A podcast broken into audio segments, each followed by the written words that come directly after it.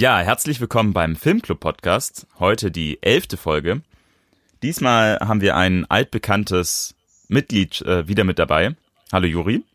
Hallo. Juri, was hast du denn für einen Film mitgebracht? Ich habe heute Top Gun mitgebracht. Sehr gut. Also der Filmclub Podcast, äh, zu dem Juri äh, heute gekommen ist, der funktioniert folgendermaßen. Äh, ihr könnt euch einen Film wünschen und ihn dann äh, mit der E-Mail-Adresse info at filmclub-podcast.de an uns senden und dürft dann mit uns diesen Film besprechen und werdet dann Teil dieses Podcasts. Also ihr werdet Filmclub-Mitglieder. Ähm, genau, die Hosts, das sind äh, Jesse bei Letterbox at äh, Gastoldi. Danke. Und äh, Gösta bei Letterbox at Golden Raspberry. So, äh, ja dann, Juri, möchtest du uns ein bisschen was über den Film Top Gun erzählen? Worum geht's denn da? Also Top Gun ist ein US-amerikanischer Actionfilm von Tony Scott aus dem Jahre 1986. Und äh, die entscheidende Hauptrolle spielt Tom Cruise. Ähm, Tom Cruise spielt da einen Kampfpiloten, der zunächst in einer Eingangsszene gezeigt wird, wie er einem äh, Kollegen, der während einem Einsatz eine Panikattacke hat, auf eine artistische Art und Weise im Flugzeug das Leben rettet. Und weil dieser Kollege von ihm eben eine Panikattacke hatte, kann der nicht, wie eigentlich geplant, in so eine Ausbildung gehen, wo die absoluten Top-Flieger ausgebildet werden. Diese Ausbildungseinrichtung heißt Top Gun. Und anstattdessen darf eben dieser ähm, Pilot, der von Tom Cruise gespielt wird, namens Maverick, der darf mit seinem Kumpel zusammen zu dieser Top Gun Ausbildung. Und dort lernen sie halt, wie man richtig anfängt zu fliegen und wie man richtig harter Kerle ist und ähm, man wird quasi vorbereitet für Kampfeinsätze dann im Krieg. Ja? Und ähm, genau, in dieser Ausbildungsstätte, da ist er halt eindeutig einer der Besten, sage ich jetzt mal, aber gleichzeitig ist er irgendwie ein sehr riskanter Typ und äh, verstößt auch gegen die eine oder andere Regel und macht sich dann da halt eben Freunde und Feinde und äh, es kommt dann auch noch eine obligatorische Liebesbeziehung mit ins Spiel. Eine Frau lernt er dort kennen, die ebenfalls mit dem Projekt äh, an dem Projekt arbeitet sozusagen und da irgendwie ziemlich viel Know-how hat. Und ähm, irgendwie hat die eigentlich einen Freund, aber dann plötzlich auch nicht mehr und steht dann auch auf Maverick und zwischen denen entsteht dann auch noch so eine Liebes Liebesgeschichte. Und der Film hat so einen Knick, da stirbt der Freund von Maverick, der auch mit zur Top Gun Ausbildung gekommen ist, bei einem Unfall und Maverick gibt sich natürlich irgendwo die Schuld und hat danach Angst, seine riskanten Manöver weiter ähm, auszuführen, aber es gibt da eben einen ganz erfahrenen äh, Ausbilder, der ihm dann sozusagen hilft, wieder zu sich zu kommen und dann mit Hilfe der anderen Kameraden äh, kriegt er quasi sein Selbstvertrauen wieder und wird dann später noch ein Held im Kampfeinsatz. Äh, genau, das würde ich sagen, ist so die Zusammenfassung. Wenn ich da was Entscheidendes vergessen habe, ko äh, also korrigiert mich bitte. Ist auch nicht schwer. Also ich finde, es ist eigentlich die gleiche Handlung wie bei Star Wars oder jedem x-beliebigen Disney-Film. Also ja, ich habe es gerade auch aus der Wikipedia-Beschreibung für Actionfilme einfach nur vorgelesen und die Namen eingefügt. also hier Luke Skywalker ist Maverick. Äh, ähm, wie heißt der der Kumpel von Goose. Luke Skywalker? Ach so. Nee, nee, nee. Ähm, Big, Big Starkleiter ist Goose und Viper ist Obi-Wan Kenobi.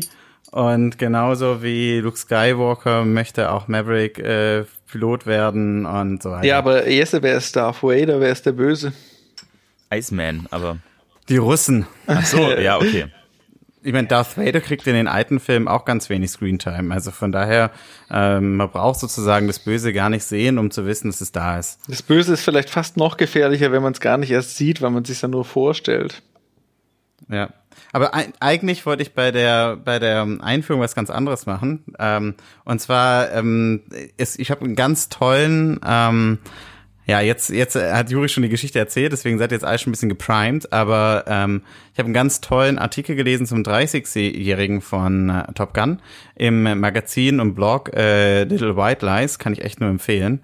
Ähm, und da hat der Autor zum 30-Jährigen von Top Gun äh, den Film beschrieben ohne ihn je gesehen zu haben. Nur mit allem, was er von dem Film weiß und anhand des Posters. Ähm, ich habe das, das Poster in unsere Gruppe geteilt. Göster, kannst du mal beschreiben, was auf dem Poster zu sehen ist? Äh, ja, gerne. Ich mach's schnell auf. Das Poster ist das äh, untere, oder? Ja. Ja. Also man sieht äh, quasi den Tom Cruise in seiner Rolle als Maverick, äh, dann diese äh, Charlie, die sich so über ihn lehnt. Beide sitzen offensichtlich auf einem Motorrad. Man sieht aber nur ganz, also nur den Spiegel noch von dem Motorrad. Äh, und im Hintergrund sieht man drei Düsenjets, die sehr steil in den Himmel fliegen. Und das Ganze findet vor einer knallroten Sonne statt, mit äh, rotem Himmel. Und äh, ganz groß steht da Top Gun. So, Juri, jetzt basierend auf dem, dem Plakat und der Erzählung, ich meine, was hättest du jetzt von der, der Handlung jetzt äh, nicht geschnallt, wenn du das Plakat schon gesehen hättest? Ja, eigentlich hätte ich mir den Film sparen können.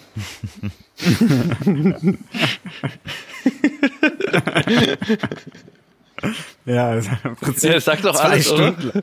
oder? sagt doch alles. Ja, ja. Ja, es war vor allem auch so ein ganz typischer Film, deswegen habe ich auch gesagt wie Disney, weil äh, im Prinzip, ähm, also habe ich auch an König der Löwen erinnert, weil es im Prinzip erster Akt ganz klar, der Protagonist, der muss erwachsen werden, der ist doch ein bisschen wild und so und muss jetzt aber auch ganz viel lernen, ja. Und dann im zweiten Akt, da ist dann der große Wettbewerb und da tut er sich dann mit seinem den anderen Piloten da wetteifern auf dieser Schule, das ist halt Top Gun.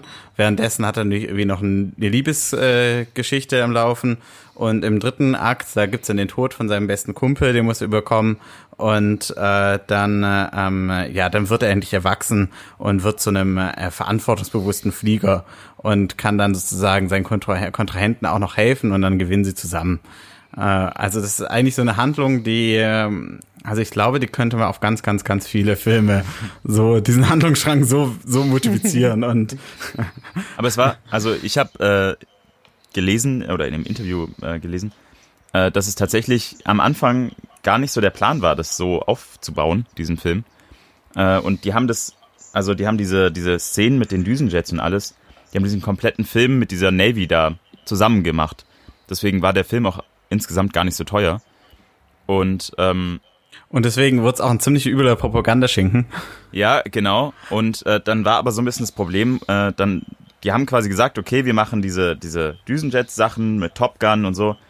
Und dann wollte, wollten aber die Regisseure, äh, wollten, dass quasi irgendwie noch mehr Geschichte reinkommt und haben diese Liebesgeschichte mit Charlie verstärkt und äh, quasi noch ein bisschen mehr implementiert in den Film. Und das fanden dann aber wiederum die von der Navy nicht so cool. Also das kam erst später hinein. So, dass es so stark wurde, dann diese Romanze. Ja, die Navy hatte sogar ein Vetorecht ähm, bei der Produktion. Äh, ja. Und ursprünglich sollte sie auch sozusagen in der ähm, Teil sein der Navy, aber das, das ging dann nicht. Äh, ich weiß jetzt gerade nicht mehr, was der Grund war. Ich glaube, weil weil es sich, weil, weil es zu dem damaligen Zeitpunkt jetzt so in der Navy nicht möglich gewesen wäre. Und deswegen musste sie dann Zivilistin sein, damit sozusagen das überhaupt realistisch darstellbar ist. Ja. Genau. Ja. Wobei viele Sachen, Aber, also sie haben oft äh, Sachen sich zwar beraten lassen von der Navy, was äh, realistisch wäre, aber äh, haben dann bewusst, äh, like Hollywood, äh, nochmal eins draufgesetzt und haben nicht mögliche Sachen hinzugefügt. Also zum Beispiel diese eine Szene am Anfang, wo sie diese Mick sehen, wo er dann Kopf überfliegt über dem anderen Flugzeug. Also man, das geht wohl gar nicht, dass man da so Kopf überfliegt. Naja, aber die Navy hat dann, er hat später dann Ausschnitte von dem Film selber als Werbematerial genutzt. Also Ja, das, das- war sozusagen. Muss ja keiner wissen. ja. ja. Aber Mensch, jetzt gehen wir mal, gehen wir mal zu den Charakteren. Ich denke, das ist vielleicht der, der spannendere Einstieg. Ähm, äh, so, Juri, wie würdest du denn Maverick äh, beschreiben? Wer ist Maverick? Ja, also ich, ich habe mich am Anfang auch so gefragt, weil ich war natürlich so ein bisschen geprimed, weil ich wusste, Tom Cruise spielt den und mein Tom Cruise, ich habe gar nicht so wahnsinnig viele Tom Cruise-Filme, glaube ich, gesehen. Ich hatte irgendwie so ganz präsent Last Samurai und Stauffenberg irgendwie so ein bisschen in Erinnerung. Und da wollte ich mal so gucken. Ich glaube, ich habe auf jeden Fall keinen Tom Cruise-Film gesehen, wo er so jung war. Und Ja. dann war ich erstmal so ein bisschen neugierig und dachte mir, der spielt doch bestimmt irgendwie so ein Frauenheld, der irgendwie cool drauf ist und sowas. Und am Anfang dachte ich noch so ein bisschen, äh, der wäre vielleicht eher so ein, so ein Sheldon Cooper-Typ. Irgendwie so einer, der so seine Sache voll gut kann, aber, oder, oder Sherlock-mäßig, ja, aber sonst irgendwie sozial eher so ein bisschen inkompetent und vielleicht ein bisschen unbeholfen und irgendwie, dass es so in diese Richtung geht, ja. Mhm. Und äh, ungefähr nach fünf Minuten oder zehn Minuten nach dieser Flugzeugabsturzgeschichte wurde ich bitter enttäuscht, als es dann nur noch darum geht, äh, wie kriegt er jetzt diese Frau ins Bett in der Bar und ja. irgendwelche Macho-Sprüche und dann dachte ich, okay, Mist, der Charakter ist schon mal nicht besonders ähm, also diesbezüglich ist er nicht besonders interessant. Dann dachte ich, okay, jetzt mal gucken, ob es noch eine wesentliche Entwicklung gibt. Und die ist irgendwie komplett ausgeblieben, muss ich sagen. Also es ist irgendwie ja so ein bisschen so ein Fliegerfreak, der es drauf hat und der sich halt so ein bisschen die Hörner abstoßen muss mhm. und äh, bisschen eingebildet und alles. Und nach außen hin auf jeden Fall der coolste. Und äh, irgendwie tiefgründiger wird's tatsächlich nicht. Also man merkt zwar im Laufe der Zeit, kriegt, da kriegt man irgendwie, er hat so seinen Vater irgendwie, den er verloren hat, den hat er irgendwie so als Vorbild abgespeichert. Aber ähm, ja, irgendwie sonst weiß man über ihn gar nichts und der Charakter gewinnt auch nicht an Tiefe, sage ich jetzt mal. Ja, es ist irgendwie dann einfach nur so eine so eine Actionfigur so ein bisschen. Das fand ich schade. Also am Anfang hatte ich noch etwas mehr Erwartungen und dann blieb das aber sehr flach alles. Ja. Naja, also wegen dem Vater, also das stimmt schon, aber das war natürlich auch sehr klischeehaft. Ich meine, also auch da, ich würde sagen, jeder zweite Hollywood-Film ähm, handelt von Vaterschaft und äh, dem Vatertum als solches. Von daher, also es ist irgendwie so ein Konflikt, der in ihm, in ihm steckt, der, den ich irgendwie schon zehntausendmal gesehen habe. Ja.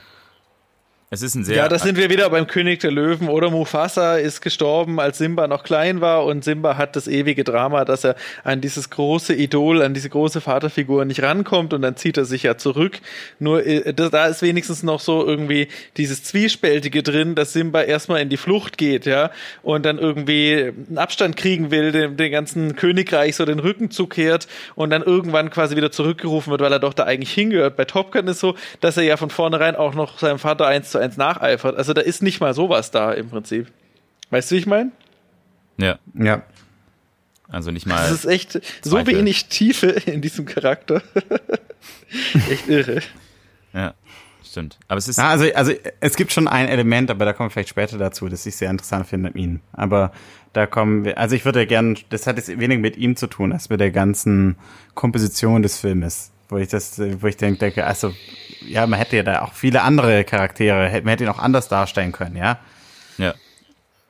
Stimmt. Ja, was ich auch interessant finde, ich meine, heute ähm, würden wir wahrscheinlich ganz anders bei den Filmen denken, wenn es heute ins Kino kommen würde, aber natürlich auch irgendwie so dieses äh, Fragile Masculinity-Thema, wo man das Gefühl hat, also er, er, er braucht sozusagen, ähm, er braucht die andere Männer um sich herum, um seine Männlichkeit zu demonstrieren. Ansonsten ähm, ja, wer, wer, weißt du, wer würde diese Maverick sein in einer ganz normalen Alltagssituation? Ja, da ist ja wirklich so, was stell man sich, stell ich mir so vor, als so das ärmste Würstchen auf dem ganzen Planeten.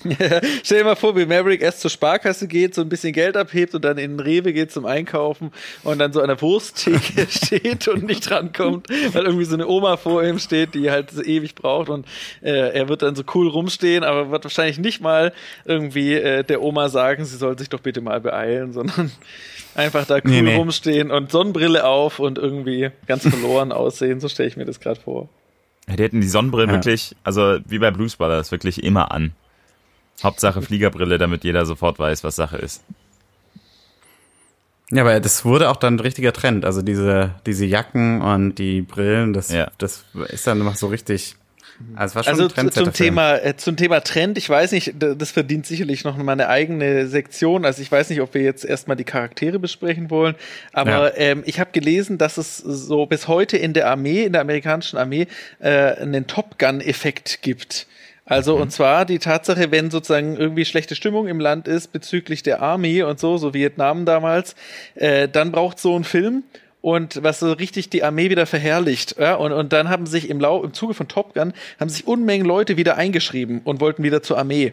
Und äh, bis heute ist es der Top Gun-Effekt, wenn irgendwie ein Ereignis, so ein Filmereignis oder sowas dafür sorgt, dass Leute wieder in die Armee wollen.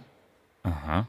Ja. Okay. Ja, ich meine, der Film, der Film wurde veröffentlicht einen Monat nachdem Reagan angefangen hat, äh, Libyen zu bombardieren. Also von daher, man muss halt irgendwie, ähm, ja, es hat irgendwie halt gepasst gerade auch. Also es war jetzt nicht so, ja, Also ich, du, du hast vollkommen recht, würde ich sagen. Ne? Das ist so eine, äh, ist einfach eine Propagandamaschine. Also ja. wenn es ein, ich stelle mir vor, Top Gun als als kommunistischer Film zur selben Zeit 1986, äh, was würden wir darüber denken? Ja. Wollen wir zum nächsten Charakter gehen? Also ich, man muss sagen, über Maverick gibt es nicht so viel zu sagen, ne? Also es ist nicht der interessanteste Typ. Oder Gösta, hast du noch irgendwas?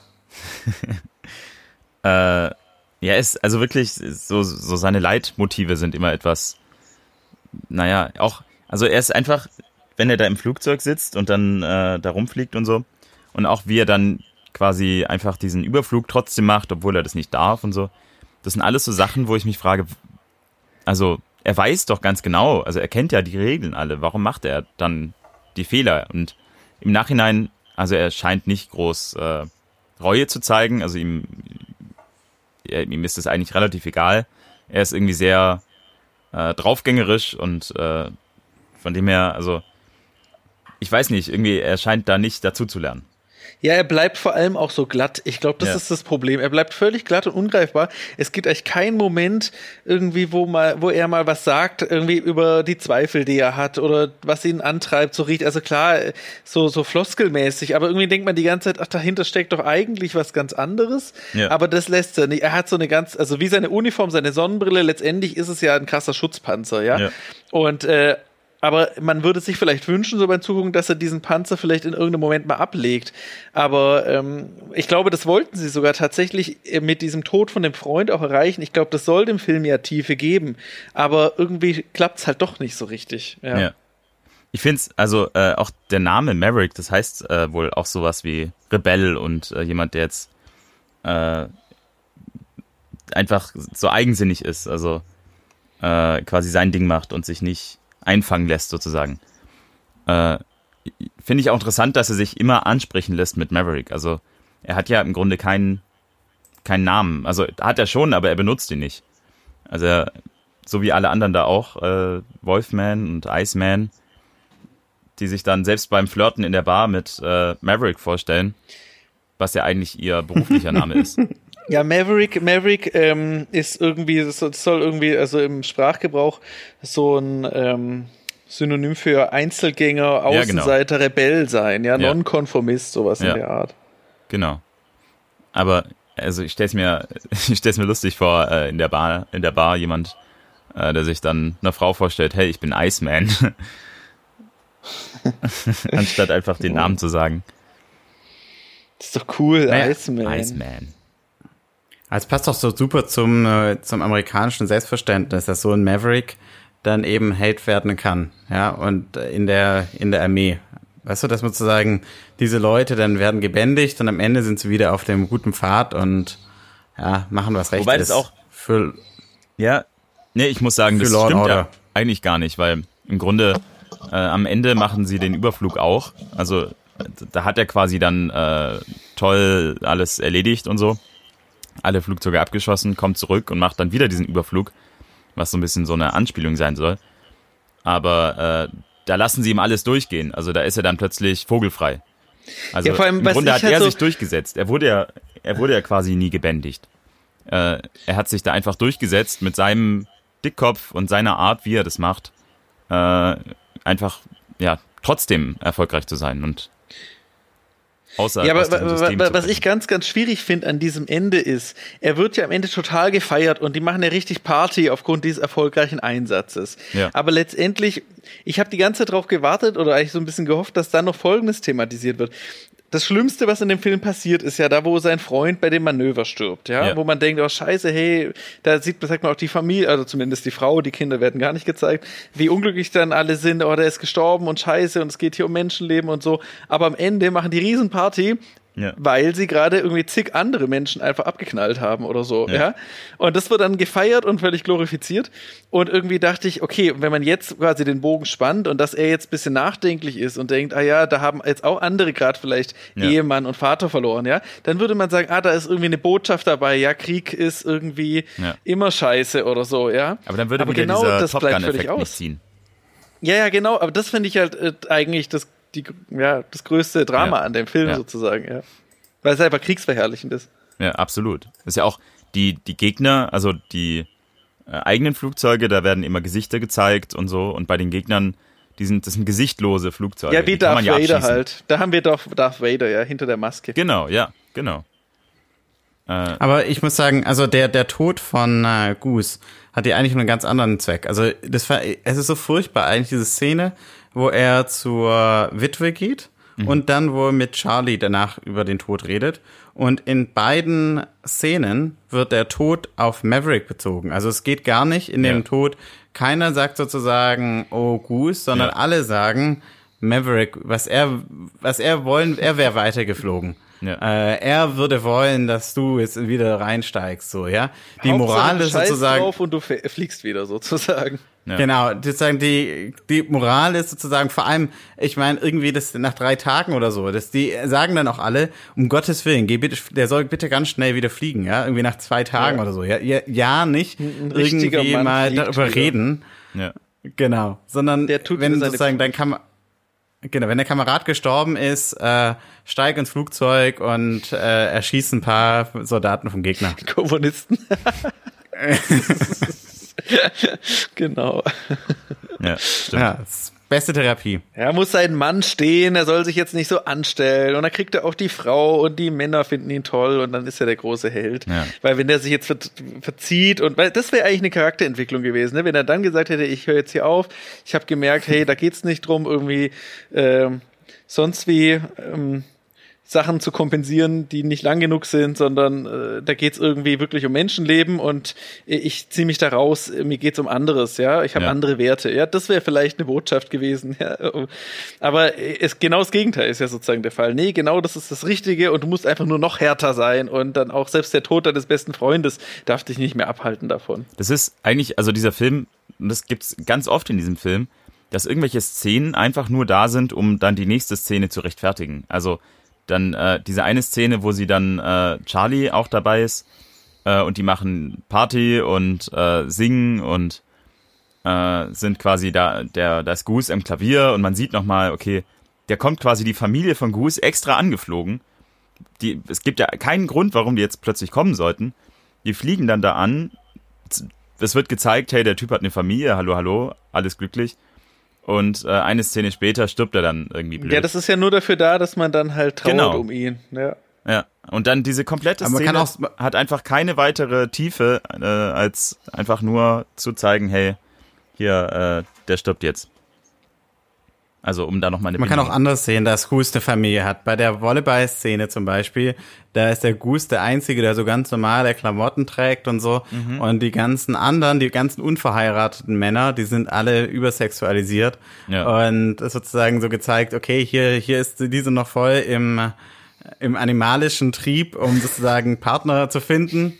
Äh, ich, und er, er ist sozusagen, Goose trägt sozusagen so T-Shirt und Schlappen und so. Der ist schon, der ist schon überm Berg. Der Aber ist quasi schon weg vom Fenster. diese, diese komplette der kann auch sterben. Der kann eigentlich auch sterben, oder? Der ist ja nicht mehr wichtig.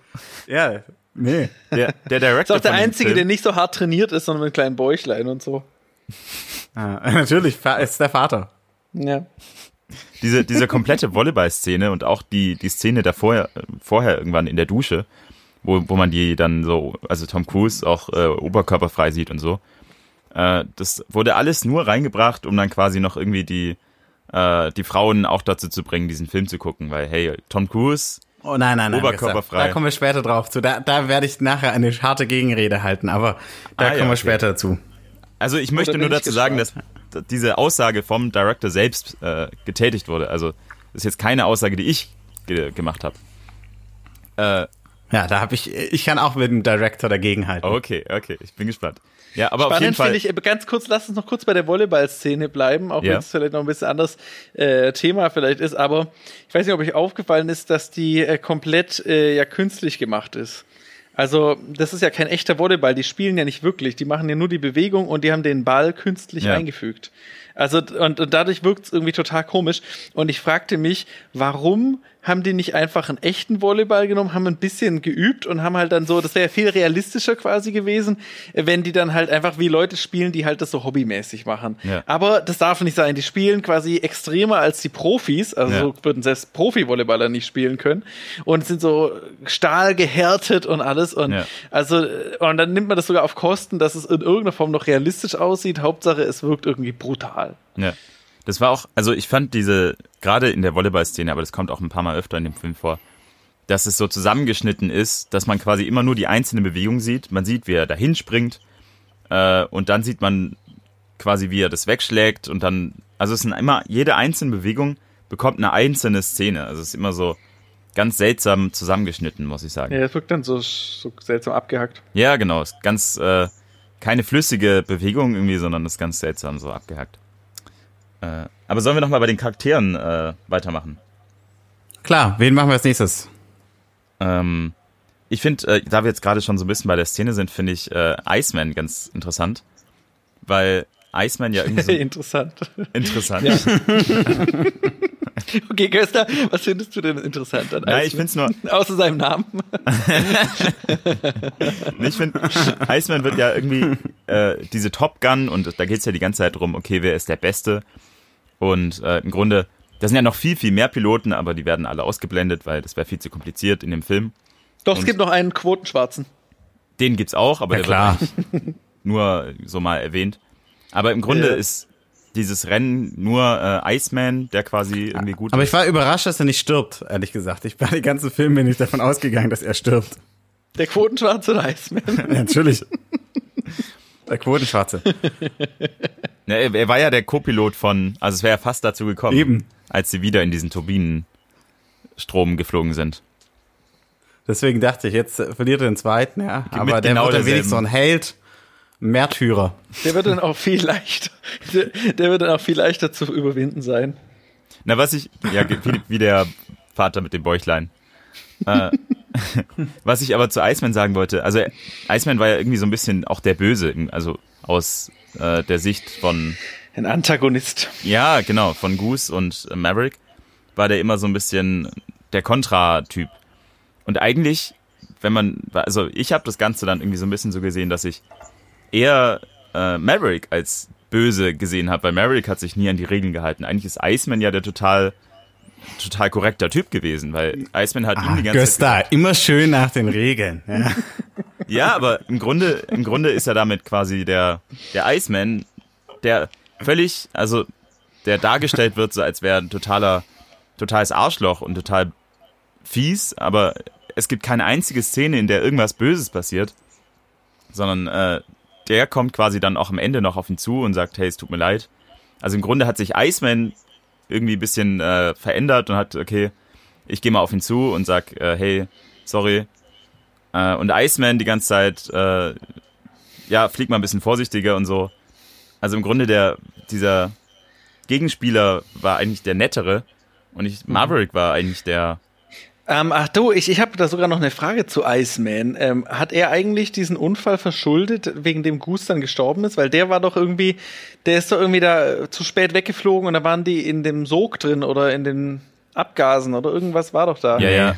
Aber ich glaube, das war keine Absicht. Also, Also, er hat, also es gibt ja diese Kommission da irgendwie, die dann ganz schnell entscheidet.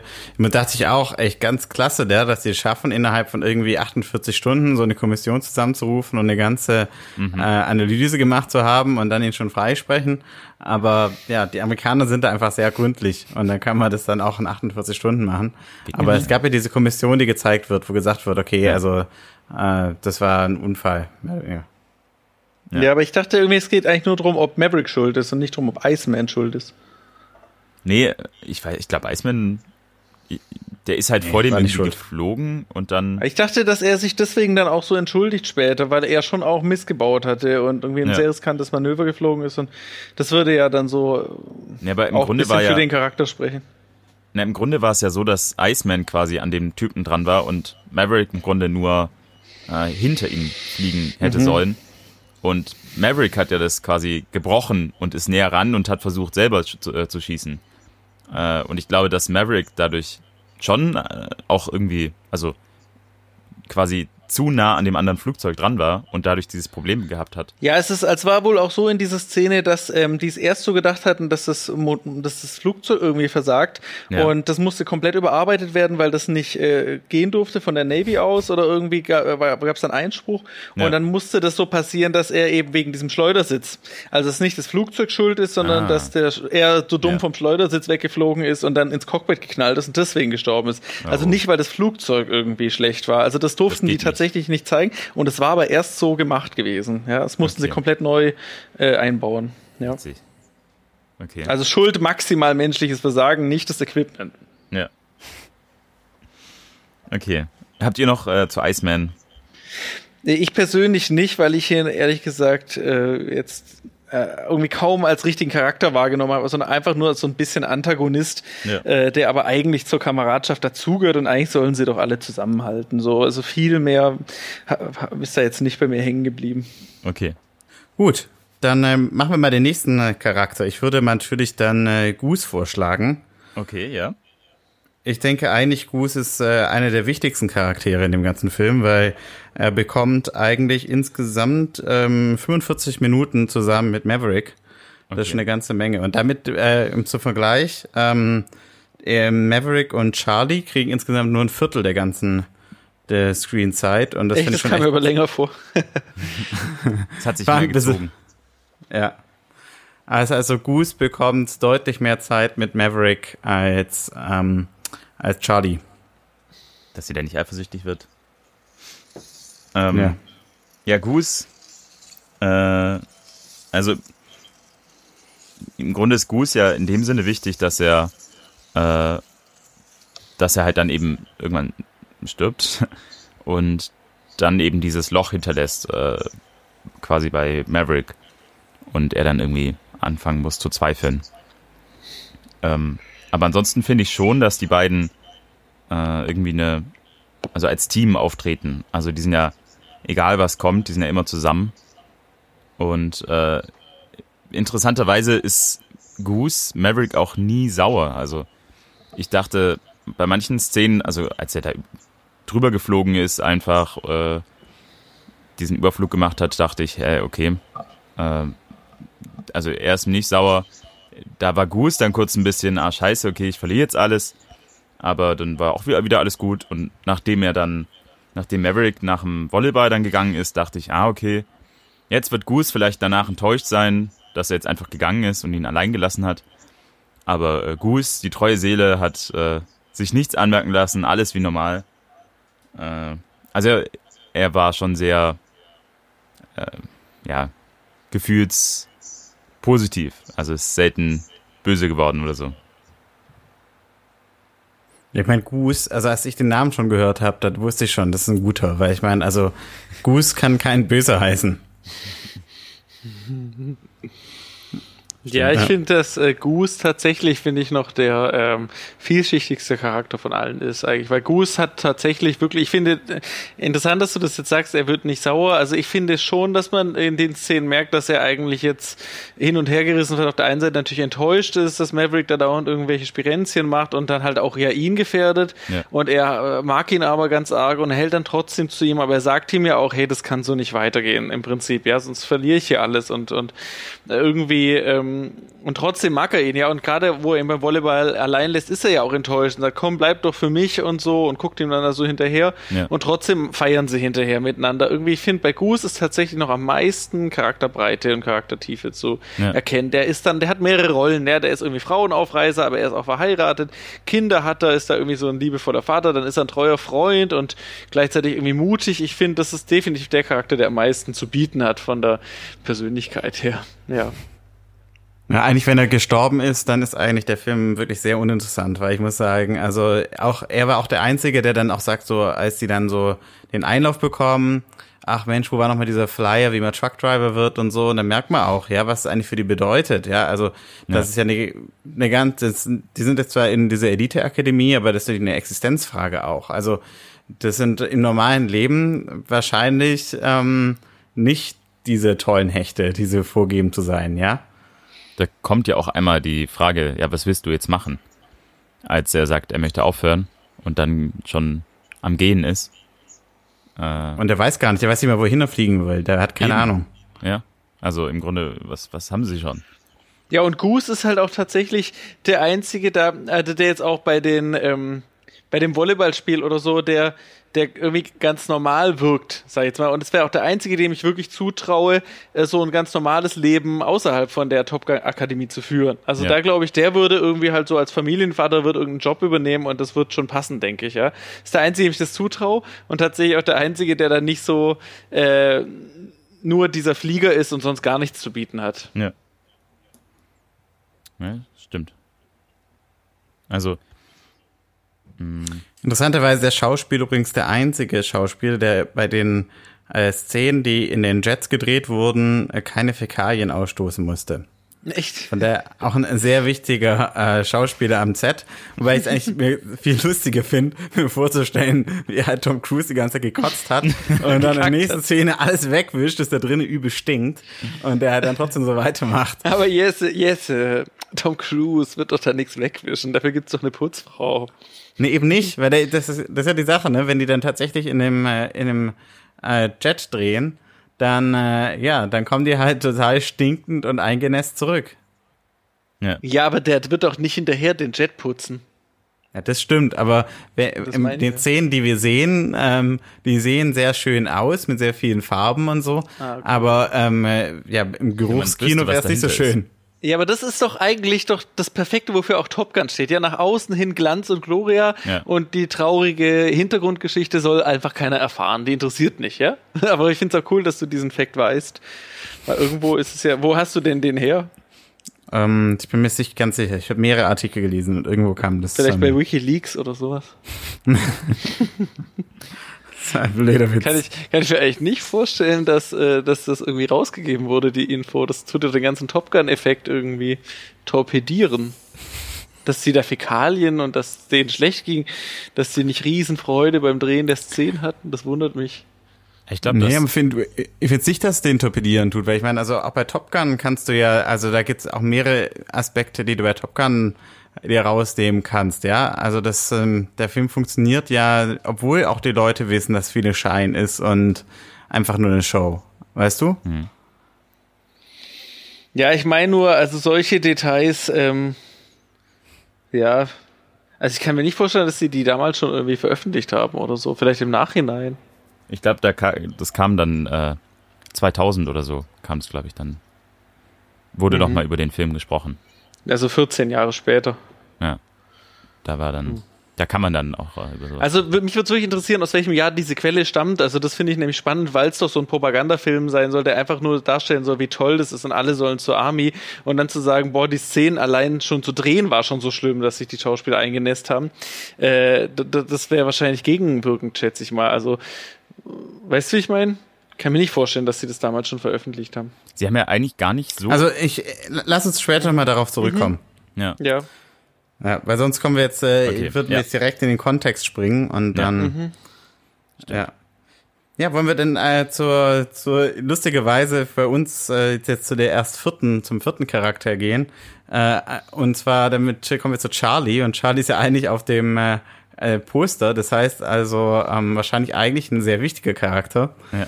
Ähm, aber bei uns jedenfalls, wir haben jetzt nicht direkt an Charlie denken müssen. Lustig eigentlich. Warum, warum, Juri, glaubst du, äh, dass wir bei wichtigen Charakteren jetzt erst jetzt äh, zu, auf Charlie zu sprechen kommen? Charlie ist die Frau, oder? Ja, warte, Ja, ja, Charlotte, genau. Char Charlotte, Charlie, ja, genau. Ja, Ja, ja. jetzt musste ich kurz echt überlegen. Das sagt doch auch schon Bände. Ja, ich finde halt die Frau, äh, am Anfang dachte ich noch irgendwie ganz cool. Also die wirkt ja irgendwie erst so ganz abgeklärt in der Bar und dann plötzlich hat sie da irgendwie so eine wichtige Rolle. Ja. Das fand ich irgendwie erst noch ganz lustig. Und was ich dann total schade finde, ist, also eigentlich denkt man ja, boah, irgendwie vielleicht jetzt gar nicht so, wie man sich da Frauen in der Welt erstmal vorstellt, sondern eine irgendwie, die wirklich da auch Karriere gemacht hat und ein hohes Tier ist. Ja. Und äh, aber dann am Ende erliegt sie seinem Charme dann doch und spielt dann überhaupt keine Rolle mehr äh, irgendwie für, für die Ausbildung und alles. Also die taucht zwar nochmal auf, Einmal aber auch da geht's ja. auch nur noch wieder um Maverick und sein Flugmanöver und so, ja? Ja. Und wo man dann denkt, okay, am Ende ist sie dann halt doch einfach nur die Geliebte und so und die es zurück zu gewinnen gilt und was auch immer.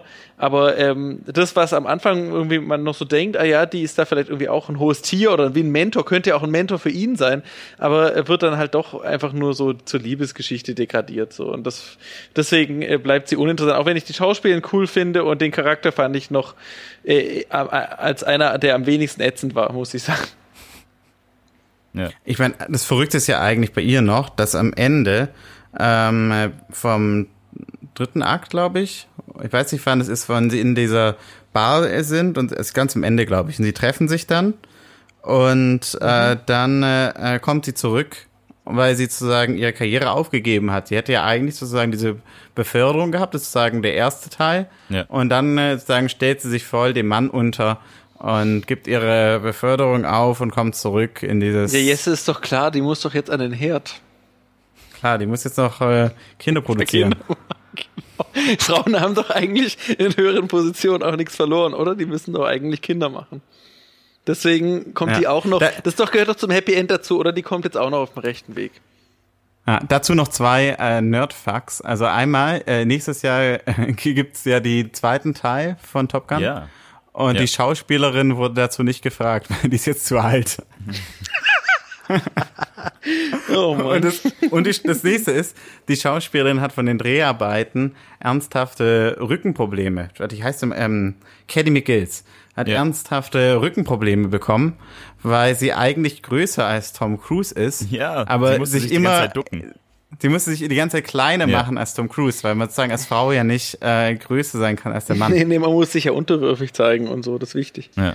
Aber also sie, sie äh, hat wohl kein Problem damit, dass sie größer ist, aber äh, die, äh, die Regisseure wollten, dass sie sich trotzdem kleiner macht. Tom Cruise wird halt nicht gefallen haben, schätze ich mal. Wie groß ist denn Tom Cruise? Ich glaube, der ist gar nicht so groß. Ja, wahrscheinlich Der ist ist der halt klein. klein, oder? Da hat er auch so einen In, Napoleon-Komplex in, wahrscheinlich. allen, in allen Tom Cruise-Filmen müssen alle immer ganz klein sein. Werden ganz 1,70 klein Meter. Ja, das ist natürlich sehr klein, ja. Also jetzt ist ja nichts gegen alle Zuhörer mit 1,70, überhaupt kein Problem. Philipp Lahm, äh, der Held meiner Jugend, auch nur 1,70 groß. Tut mir echt total leid für dich, dass Philipp Lahm der Held deiner Jugend war. Das ist eine sehr traurige Jugend, die du da beschreibst. Vielleicht ist Philipp Lahm auch echt ein toller Vergleich zu, äh, zu na gut, auf jeden Fall zu Maverick, zu Tom Cruise, weiß nicht, ob er auch bei äh, Scientology ist, aber zu Maverick doch auch irgendwie so einer, der nach außen immer perfekt ist, oder? So immer alles so ganz korrekt. Und naja, aber eben nicht. Also er ist ja eben nicht nach außen immer perfekt. Also ich glaube, ähm, Philipp Lahm hätte sich jederzeit immer schön an die Regeln gehalten. Ich sehe äh, Philipp Lahm eher so in Iceman. Ja. In Iceman? Der, der sagt, jetzt mach mal ein bisschen ruhig. Naja, nein, also das kannst du doch nicht sagen. Also sorry, jetzt mal kurz auf eine Fußballerdebatte zu kommen. Äh, Philipp Lahm mit seinem Buch, was er geschrieben hat, wo er richtig mal vom Leder gezogen hat gegen die ganzen Leute und so, das ist doch wie, wie Maverick, wenn er aber- am Turm vorbeifliegt. Hat Philipp Lahm dieses Buch wirklich selber geschrieben? Ja, sicher. Zumindest hat er einen Ghostwriter oder sowas offiziell. Naja, lassen wir das Thema mal. Aber irgendwie, ja. Jetzt wird's Philipp ungemütlich. Lahm, Held meiner Jugend. Zur, zur Charlie, äh, da habe ich auch für euch ein Quiz. Und zwar, es gab Testvorführungen von dem Film, die nicht so gut ankamen, ähm, äh, weil man sozusagen diese Beziehung der beiden, der hat man als nicht so stark empfunden. Ja. Und dann wurden zwei Ze- Szenen mit äh, Charlie und Maverick nachgedreht und noch reingeschnitten. Welche beiden Szenen wurden später reingeschnitten? Äh, du meinst, Ich- weil die Beziehung nicht gut war, oder wie? Genau, zwei Beziehungsszenen wurden später reingeschnitten. Also ich, meine erste Wahl wäre diese Aufzugsszene. Äh, einfach, Und die zweite? Juri, willst du eine nennen? Ach so, ähm, ja, das Essen. Okay. Die Essen? Wann, wann ist das Essen? Na, sie, sie hat ihn zum Essen eingeladen. Ah ja, stimmt. Und Also, da, äh, gehört die, die ist sehr langgezogen, die Essensszene. Also die, die, diese Essensszene hatte so unnötige Länge, dass ich äh, irgendwie jetzt wetten würde, die wurde irgendwie nachträglich noch eingeschnitten. Nee, ich glaube Nee, die, nicht. die weil, Essens, nein, nein. Äh, die Essensszene ist wichtig. Okay. Ja, äh, klär uns auf. Ja, aber Göster, warum sagst du die Aufzugsszene? Ich weiß nicht, weil die Aufzugsszene in sich sehr, äh, also die kann man gut einfügen. Also es gibt keinen Bezug jetzt unbedingt nach außen zu, zum Rest. Und äh, ich fand es ein bisschen auffällig, wie äh, Charlie da mit dieser Cappy stand. Ich habe sie erst gar nicht richtig erkannt und dachte, er flirtet fremd. Stimmt, und die war so ein bisschen aus dem Kontext gerissen, die Aufzugsszene, stimmt, ja, fand ich auch. Aber es war so eine, so eine äh, wichtige Szene, also wichtig, äh, in Bezug auf diese Beziehung. Also sie haben ja da quasi nochmal intensiv geflirtet und sie hat ja. erstmal so ein bisschen gesagt, okay, äh, jein, äh, das kann ich doch nicht machen, aber im Grunde hat sie gleichzeitig gesagt, hey, äh, komm, scheiß drauf. Äh, also ich glaube, dass das die Szene, eine der Szenen war. Absolut. Also das ist richtig, die Aufzugsszene und die andere Szene war die Sexszene. Und ah, der Grund. Das ist jetzt meine zweite Wahl gewesen. Ja. Wa warum man das auch merken kann, ist, dass die schon, die waren beide dann in anderen Dreharbeiten involviert. Sie hatte und hatten eine, genau, die hatten andere Haarschnitte. Ach geil. Und es hat nicht mehr funktioniert. Und deswegen haben die diese eine Szene, die sozusagen wie so ein Schattenspiel ist. Ja. Und dann in dieser Aufzugsszene ist so der Kopf von Tom Cruise immer ganz komisch weggeschnitten. Ja. Und sie hat halt diese Cappy, um das sozusagen zu verbergen, Witzig. dass äh, die eigentlich ganz andere Haarschnitte haben. Ja. Ja, also es hat ah, sich voll gut, Göster. 100 Punkte. Ah, danke, danke. Es hat sich auch komisch angefühlt im Film, muss ich sagen. Äh, ja, stimmt, da dachte ich beim Film erst, ob das jemand anders ist genau, tatsächlich. Genau, ja. Ich habe da erst zweimal gucken müssen, dass es sie ja. auch ist. Und dann ja. dachte ich erst so, ah, okay, er, er flirtet fremd. Äh, das wird interessant, äh, was passiert da noch, aber. Endlich mal ein interessanter Charakter, aber ja. nein. Verdammt, er ist ehrlich. Ja. Tja. Ja, habt ihr noch, ähm, habt ihr noch was, wie, Juri, würdest du Charlie beschreiben? Was ist sie für ein Mensch?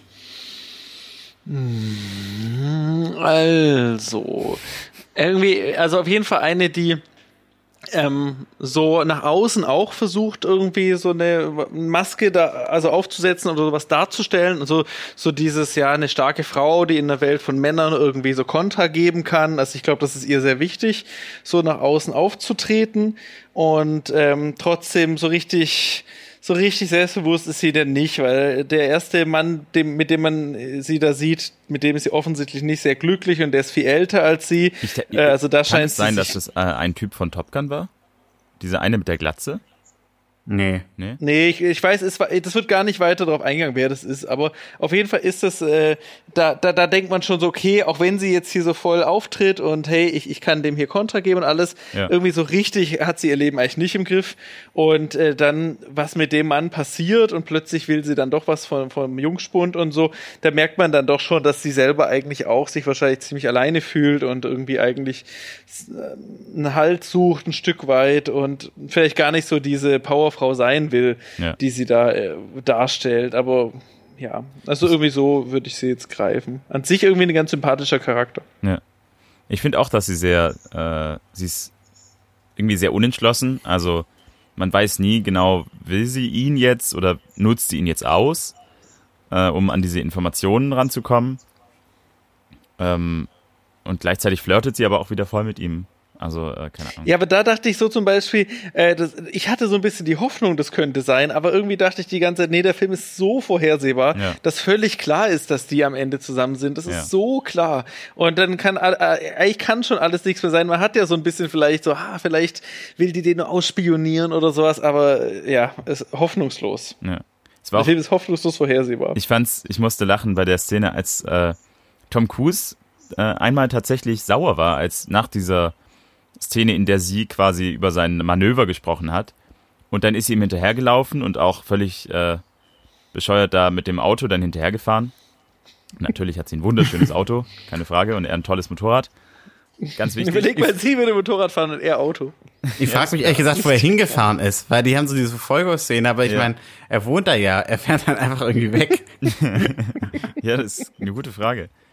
Aber das war wahrscheinlich die Szene, die Sparkassenszene, die ja nicht reingenommen wurde. da wäre jetzt zum Rewe gegangen. Oder einem anderen auch nur kurz zur Tankstelle. Ja. ja. nee, aber auch, und dann, dann sagt sie so, ja, äh, ich, also, und er ist dann sauer und dann dachte ich erst, ja, okay, das ist vielleicht vielleicht ganz gut. Ist ja mal ein bisschen, äh, zeigt er irgendwie Charakter. Äh, und dann sagt sie aber, nein, ich konnte das nicht sagen, äh, weil äh, dann hätten die ja gemerkt, dass ich dich liebe. Und dann daraufhin kam dann auch diese, diese Sexszene da mit dem Schattenspiel. Äh, aber das fand ich irgendwie Stimmt, auch so eine, sie sagt, sie sagt ihm ja, dass sie sich in ihn verliebt Genau, hat ja. und so. Das finde ich eigentlich ganz cool, muss ich sagen. Also, weil sonst, ähm, eigentlich hätte ich noch d- drauf gewettet, dass er sie dann irgendwie mit irgendeinem tollen Spruch auch noch verführt. Ja gut, aber, aber er da ist ja- sie schon, ja. Ich meine, er hat am Anfang gesungen, er hat äh, sagte die ganze Zeit, dass er sie irgendwie. Ja, aber möchte. der entscheidende Moment, den nimmt sie in die Hand. Und Ja. da ist sie sozusagen die, die äh, quasi die Eier in Anführungsstrichen Ja, hat stimmt. und sagt, hey du, ich habe Gefühle für dich. Und das finde ich eigentlich eine coole Sache, wahrscheinlich einer der besten Momente überhaupt im Film, dass sie diejenige ist, die da ihn eigentlich äh, ja. verführt, wenn man so will. Ich habe mich in dich verliebt und nicht so, er, er schnulzt dir irgendwas vor oder Ja, so, sondern er sie sagt sie das. dann. Genau, sondern sie erobert eigentlich ihn, Ja. finde ich in dem Moment. Das finde ich cool. Stimmt. Ich, mir fällt doch eins zu Goose ein, was ich total spannend finde, äh, bevor ich es vergesse. Und zwar, als er stirbt, die haben ja alle diese, ich weiß nicht mehr, das sind dieses Märkchen mit ihrem Namen sozusagen, ja, für den, für den Krieg sozusagen. Ja. Und ähm, da dieses Märkchen bekommt ja nicht äh, seine Frau, sondern das bekommt Maverick. Und das heißt sozusagen, also äh, er steht Maverick eigentlich näher als seine eigenen Familie. Ja. Ja, die Armee, weißt du. Muss so sein. Muss so Das sein. ist die eigentliche Familie. Ja. Ja. Er sagt, sagt er das nicht auch, dass Maverick seine Familie ist? Nee, nee, Maverick sagt das, dass Goose seine Familie ist, sagt er sogar. Ja, Du bist meine ähm, Familie. Maverick hat ja auch keine Familie mehr. Das ist ja ein Waisenkind. Wie übrigens auch ganz viele andere Helden, ja? Harry Potter Syndrom. Ja, Batman. Ja. Also es gibt sehr viele Waisen. Also Waisen sind was, die sind ganz besondere Menschen. Ja. Äh, Ich mit, äh, jeder Hörer da draußen, der voll weise ist, äh, Ja, fühlt euch nicht beleidigt. Ich, ihr seid Superhelden. Das So ist es. Potenzial ist groß. Die Wahrscheinlichkeit ist deutlich höher als bei jedem anderen Menschen. Ja. Laut Hollywood. Na, es sind halt äh, doch, äh, es gibt halt Stoff für eine tragische Figur, sage ich jetzt mal, ja. Also bei Harry Potter ist ja so eine tragische Figur, der eigentlich der Held ist und aber nur weil er seine Eltern verloren hat, ist er der Held und das macht ihn ja so tragisch. Wobei ich Und- finde, diese, diese, dass er seine, sein, im Grunde hat er nur seinen Vater verloren. Von der Mutter weiß man ja gar nicht unbedingt was. Wer? Ja, Maverick. Ach so, jetzt. Maverick. Ach ja, ach ja, wenn man nur den Vater verliert, naja. Also, Nee, nee, doch, doch, die Mutter starb, die sagt, in dieser Szene, wo die zusammen essen, Ja. da sagt er, sie, sie starb ein paar Jahre nach meinem Vater oder irgendwas hat, sie, hat er gesagt. Ah. Also sie ist auch tot. einfach, ah ja, sie ist auch tot. Aber im Grunde ist es, spielt es doch für den Film, also man hätte das auch weglassen können, so wie viele, viele andere Sachen in dem Film auch. Also das ist im Grunde nur so ein Add-on. Für den ganzen Film. Aber ich würde sagen, äh, Juri hat schon recht. Ich meine, mit solchen Mitteln kann man halt so einen äh, Charakter ein bisschen formen. Und ich meine, er bietet jetzt nicht so viel von sich selber an. Ja, also er hat jetzt keine inneren Konflikte eigentlich groß, die er jetzt bespricht oder so. Ähm, deswegen, ja, es sind dann sozusagen diese äußere, die, das ist ja was, was von außen auf ihn gegeben wird sozusagen. Dafür kann er ja nicht, dass er jetzt weise ist. Aber Ja. das ist irgendwie ein Problem, was er mit ihm, was ihm da gegeben wird, mit dem er dann umgehen muss, ja. Ja. Zu hinzu kommt, dass er eben nicht genau weiß, wie sein Vater gestorben ist und dass sein Vater eben dieser übermächtige Flieger war. Ja. Aber es ist doch auch der American Dream, so dass man vom Waisenkind zum größten Star in der Armee. Deswegen alle zur Armee. Ja, Ja, weil man da zum größten Star auf jeden Fall. Da wird man zum USA. Held, zum USA. Held der Nation, egal was passiert ist, sozusagen. Aber im Grunde, also, dass die, dass die den dann am Ende so feiern, im Grunde hat er einfach nur seinen Job gemacht. Ein paar Leute abgeknallt. Nein, aber, also, dass die da so ausrasten, die können ja nicht jedes Mal, wenn irgendwie was mal funktioniert hat, so eskalieren. Er hat ja irgendwie nur 10 Flugzeuge abgeknallt, wenn er wenigstens irgendwie 100 abgeknallt hätte, weißt du? Dann wär's, dann hätte ich auch gefeiert. Ich glaube, es waren fünf. Ach so, ja, noch schlimmer, noch schlimmer. Gibt- Gibt's, äh, gibt's, gibt's noch einen Charakter, zu dem ihr unbedingt was sagen wollt, oder wollen wir direkt zum äh, Kontext übergehen? Hm, äh, doch, mir wäre noch der Ausbildungsleiter wichtig, Der Vibe. Okay. Viper. oder? Oder den findet, oder Ja. findet ihr den nicht auch wichtig? Äh, doch finde ich interessant, ist ja so der Ersatzvater, oder? Genau, ja. Genau, die Vaterfigur, die Ersatzvaterfigur, die auch irgendwie ganz, ganz klassisch, finde ich, ist für solche, für solche, weil du es vor von diesem typischen Drehbuch hattest, oder? Es taucht doch immer so ein Mentor auf. Bei äh, König der Löwen kommt Rafiki dann und führt Simba wieder auf den rechten Weg und tritt in die Fußstapfen von Mufasa sozusagen. So ähnlich ist doch der da auch, oder? Ja. Also so eine weise Figur. Batman hat immer seinen Alfred und so. Also es braucht immer diesen alten, weisen Mann, den Mentor, oder? Den braucht's immer. Und der ist auch Dumbledore. völlig Dumbledore. Dumbledore, den braucht Harry und so. Bei Harry Potter ist halt das Tolle, dass Harry sich von ihm erst desinfiziert, äh, desinfiziert,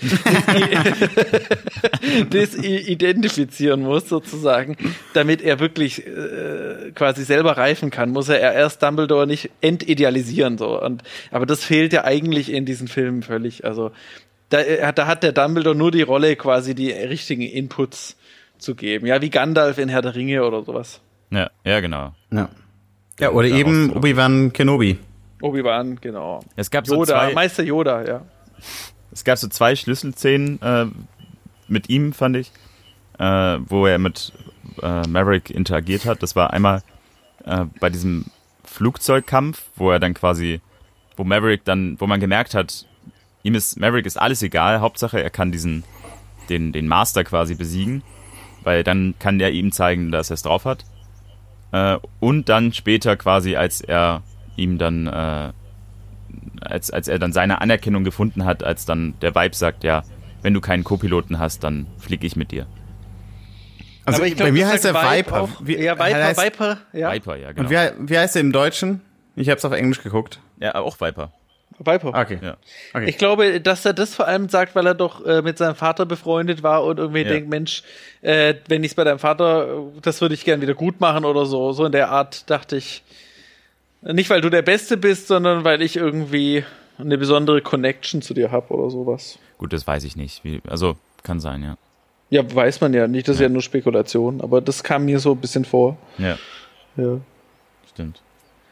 Ähm, ich fand es noch interessant mit Maverick und zwar und äh, Iceman äh, ist in, nämlich in der deutschen, weil du es angesprochen hast, äh, in der deutschen Synchronfassung ist der damalige äh, Tom Cruise Synchronsprecher, äh, der ist, hat quasi diesen Film gemacht und der heutige Synchronsprecher von ähm, Tom Cruise war äh, damals der Synchronsprecher von Iceman. Also ah. Tja. Wundert mich nicht. Das heißt, es kamen quasi beide äh, Synchronsprecher in diesem Film vor. Doppelter Tom Cruise. Genau, der doppelte Tom Cruise. Wie verliert man eigentlich als Synchronsprecher so sein, seine, sein Double? Ja, ich meine, also ist es dann so, du klingst nicht mehr männlich genug, du kannst nicht mehr Tom Cruise sein, oder? Das ist eine gute Frage. Keine Ahnung. Ja, manche Schauspieler haben ja auch mehrere Standardstimmen. So Brad Pitt hat, glaube ich, zwei oder drei. Äh, Will Smith hat zwei oder drei verschiedene Stimmen.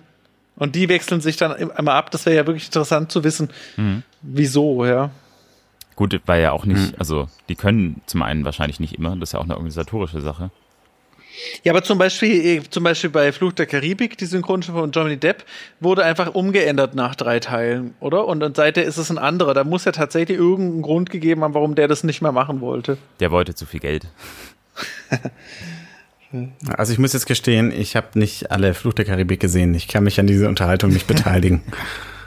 ich, ja, Jesse, dann äh, würde ich sagen, nächster Filmclub-Podcast. Genau. Um, Flucht der Karibik. Alle, alle, alle fünf oder sechs Teile, wie auch immer. Äh, und dann musst du sie alle gucken. Muss ich. Also ich, ähm, äh, ja, also ich bin mir noch nicht so sicher. Ja, also wenn sich jemand bewirbt, dann denke ich drüber nach. Aber wir haben auch einen Spam-Folder. Ja, aber den ersten, den ersten, den ersten hast du doch gesehen, oder? Ja, den haben wir glaube ich zusammen gesehen. Ja, den ersten kann man sich schon mal angucken. Der wird, das wird ja halt äh, sukzessive mit jedem Film schlechter. Aber der erste ist doch noch halt, ganz gut. Aber das ist doch wie in den meisten Reihen. Das ist irgendwann Nein, Herr der Ringe wird immer besser. Ja, aber Herr also der Ringe ist auch bewusst darauf ausgelegt. Also es gibt ja einfach Filme. Das ist jetzt genau wie mit Top Gun auch. Jetzt kommt dieser neue Top, äh, Top Gun Film raus. Ich habe mir den Trailer mhm. angeguckt und im Grunde ist es einfach nur ein Remake äh, mit neuen Effekten. Das ist der Top Gun-Effekt. der Top. ja, also im Grunde kommt jetzt Top Gun 2 äh, mit, mit genau der Oh, ich habe voll die also, geile Idee. Warum äh, treffen sich nicht alle Filmclub-Hörer und Mitglieder und gehen zusammen in Top Gun 2?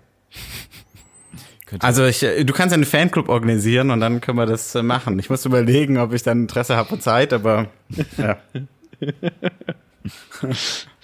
ich glaube, ich, ich schicke schick euch dann so eine, so eine Videomessage ins Kino. Dann erscheint sie plötzlich auf dem Bildschirm. genau.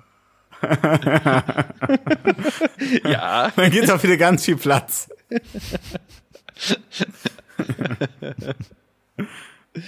Gut, Naja. gibt's, äh, willst du noch was zu Viper sagen? Ähm, Ich glaube, jetzt haben wir das, also ich habe jetzt, glaube ich, mein wichtigstes ähm, dazu gesagt. Dann- also ja, diese klassische Mentorrolle halt, ja. ja. Ich bin auch. Dann gehen wir doch mal zum, äh, zum Kontext. Ja. Und ähm, da würde ich vielleicht mal anfangen, weil ich habe jetzt hier so toll eingerichtet, dass ich auch äh, Tonszenen abspielen kann. Ah, stimmt. Mit dem ersten Teil. Ich sage euch noch nicht, worum es geht. Ähm, ehrlich gesagt, ich war ein bisschen überrascht, dass ihr damit noch nicht gekommen seid. Deswegen wollte ich auch nicht die Volleyball-Szene besprechen. Habt ihr alle die, die Rede von, äh, von Quentin Tarantino schon gesehen auf YouTube? Äh, ja, ja. Also ich habe nur äh, ein Zitat von ihm. Okay, dann, äh, dann spiele ich mal jetzt den ersten Teil ab. Äh, Quentin Tarantino äh, über Top Gun. What's the film about? What's it really about? What genre does it hit? What, what, like, a, it's like, a, like the spine? The spine- Like one sentence? Like No, I don't fucking boy meets girl. I don't give a shit about that. Fuck boy meets girl. Fuck motorcycle movie. No, what is really being said? What's really being seen? That's what you're talking about. Because the whole idea, man, is subversion. You want subversion on a massive level. You know what one of the greatest fucking scripts ever written in the history of Hollywood is? Kurz, wer- was denkt ihr, was ist das beste Skript aller Zeiten? Seid ihr noch da? Ja, ja, wir Ja. sind Ja, jetzt kommt. Ist ja kein schwerer Tipp, oder? Was ist das Beste laut Quentin? Ja, natürlich. Top Gun. Oh, come on. Top Gun is fucking great. What is Top Gun? You think it's a story about a bunch of fighter pilots? Yeah, it's about a bunch of guys waving their dicks around. It is a story about a man's struggle with his own homosexuality. That's it. That is what Top Gun is about, man. You've got Maverick, all right? He's on the edge, man. He's right on the fucking line, all right? And you've got Iceman and all his crew. Right. They're gay. And they are. They represent the gay man, Right. all right? And they're saying, go. Go the gay way. Go the gay way. He could go both ways. What about He could go Kelly McGillis, Richard? Kelly McGill, she's she's she's heterosexuality. She's saying no, no, no, no, no. Go the normal way. Play by the rules. Go the normal way. And they're saying no. Go the gay way. Be the gay way. Go for the gay way. Right? That Ja. Was ist euer, was ist euer erster äh, Kommentar dazu? Erster Eindruck. interessante äh, Art, das zu sehen. Ähm, Ne, mein, mein erster Eindruck war, ich habe mich gefragt, wie wohl Tom Cruise jetzt reagieren würde, wenn er das hören würde. Ja, ich war, also ich muss sagen, ähm, äh, ich bin mir ganz sicher, deswegen, weil wir es vorhin davon hatten mit der Volleyball-Szene, das war sicherlich nicht die Intention von äh, ähm, Tony Scott, Aber was das, das Geniale daran ist eigentlich an diesem Film, ist, dass man diesen Film komplett als Schwulenfilm sehen kann. Ja. Und äh, das muss ich sagen, das habe ich eigentlich die ganze Zeit abgefeiert, war, dass ich dieser Film, der ja eigentlich sozusagen so ein feuchter Traum für alle Republikaner ist, alle kriegstreibenden Republikaner da draußen, dass Ja. dieser Film gleichzeitig ein mega geiler Film ist für die komplette Gay-Community, die Ja, sich ja normalerweise jetzt keine große Überschneidungsmenge haben, aber es, ähm, es passt einfach perfekt. Also ähm, ja, ich, ihr, ich gehe mal, Tom Cruise mach, ähm, nee, Tom Cruise, Quentin Tarantino geht weiter in seiner seiner Ausführung, ja. okay. He goes to her house, right? All right. It looks like they're gonna have sex. You know, they're just kind of sitting back. He's taking a shower and everything. They don't have sex. He gets on the motorcycle, drives away. She's like, "What the fuck? What the fuck is going on here?" Right. Next scene. Next scene, you see her. She is in the elevator. She is dressed like a guy. She's got the, the cap on. She's got the aviator glasses. She's wearing the same jacket that the Iceman wears. She is okay. This is how I gotta get this guy. This guy's going towards the gateway. So I gotta bring him back. I gotta bring him back from the gateway. So I'm gonna do that through subterfuge. I'm gonna dress like a man. All right. That is how she she, she approaches it. Right. Okay. But let me just ask you. I'm gonna digress for just for two seconds Wow. here. But um. Ja, im Prinzip kann man das sogar noch weiter weiterdrehen in der ähm, in der der Szene, als sie dann aufwacht. Ja. und sozusagen, wenn man sozusagen da- davon ausgeht, dass sozusagen die ganze Zeit dieser Konflikt da ist, ja, sozusagen Und für dann ist ihn. er plötzlich Das wieder ist- bei den Jungs. ja, genau. Und dann, aber er, er, er geht dann ja auch früher. Ja. Äh, und ähm, also direkt nach der Sexszene wacht sie ja morgens auf Ja, und und sie ist sozusagen, äh, der, was lässt er ihr da? Er lässt ihr sozusagen so einen Papierflieger da als Notiz. Ja. Ja, also sozusagen dieser, die- sozusagen dieser Konflikt zwischen ihr der Beziehung mit ihr und sozusagen der Beziehung zu den Jungs ist die ganze Zeit da. Also er, der, Ja. er gibt quasi die Nachricht, Papierflieger hat, also der Düsenjet hat gewonnen, ich muss zurück äh, zu den Jungs. Also ich, Genau. ich finde es eine witzige Theorie und auch äh, natürlich, ja, nicht schlecht, aber also ich sehe jetzt den Zusammenhang nicht so sehr, weil diese ganzen Szenen mit der Cappy, wir haben es ja vorhin besprochen, das hat ja andere Gründe, aber kann man, Aber also man kann wirklich 75% des Films kann man sexualisiert in einem anderen Kontext verstehen. Also die, die, wenn man einfach nur den Text nimmt, ist es schon absolut krass. Und vor allem auch, wenn man dazu noch den, den Soundtrack nimmt. Also ich meine, auf den Soundtrack, die, der, der, der Song, der gespielt wird, ähm, als, ähm, als die Volleyball spielen, ja, der heißt Playing with the Boys. ja. Dann der Song, sozusagen der Theme-Song von Charlie und Maverick, der heißt äh, Take My Breath Away. Ja. Und äh, ich habe die Lyrics angeguckt und da steht im Prinzip äh, Watching every motion in my foolish lover's game. On this endless ocean, finally lovers know no shame.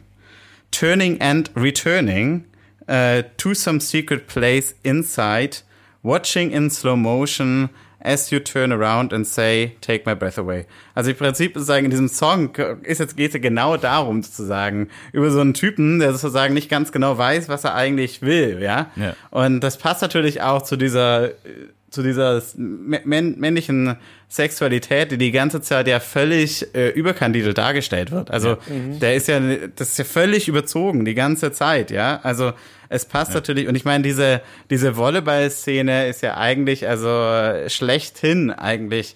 Wenn ich jetzt eine Szene ähm, aus von Gay Culture in den 80er Jahren zeigen müsste und ich hätte nur eine Option, ich würde diese Szene nehmen. Also äh, die passt ja perfekt, finde ich. Ja, auch na, dazu kommt noch die, die letzte Szene, die die beiden haben, die ähm, ähm, äh, Charlie und Maverick zusammen haben. Das ist in dieser Bar. Ja. Und der Song, der, der, der gespielt wird, heißt äh, You've Lost That Loving Feeling. Also äh, es ist sozusagen jetzt nicht zu sagen, dass ein großer Liebessong am Ende gespielt wird, ja? Ja. So, jetzt äh, machen wir, lassen wir kurz äh, Quentin Tarantino seinen Monolog zu Ende Ja. halten.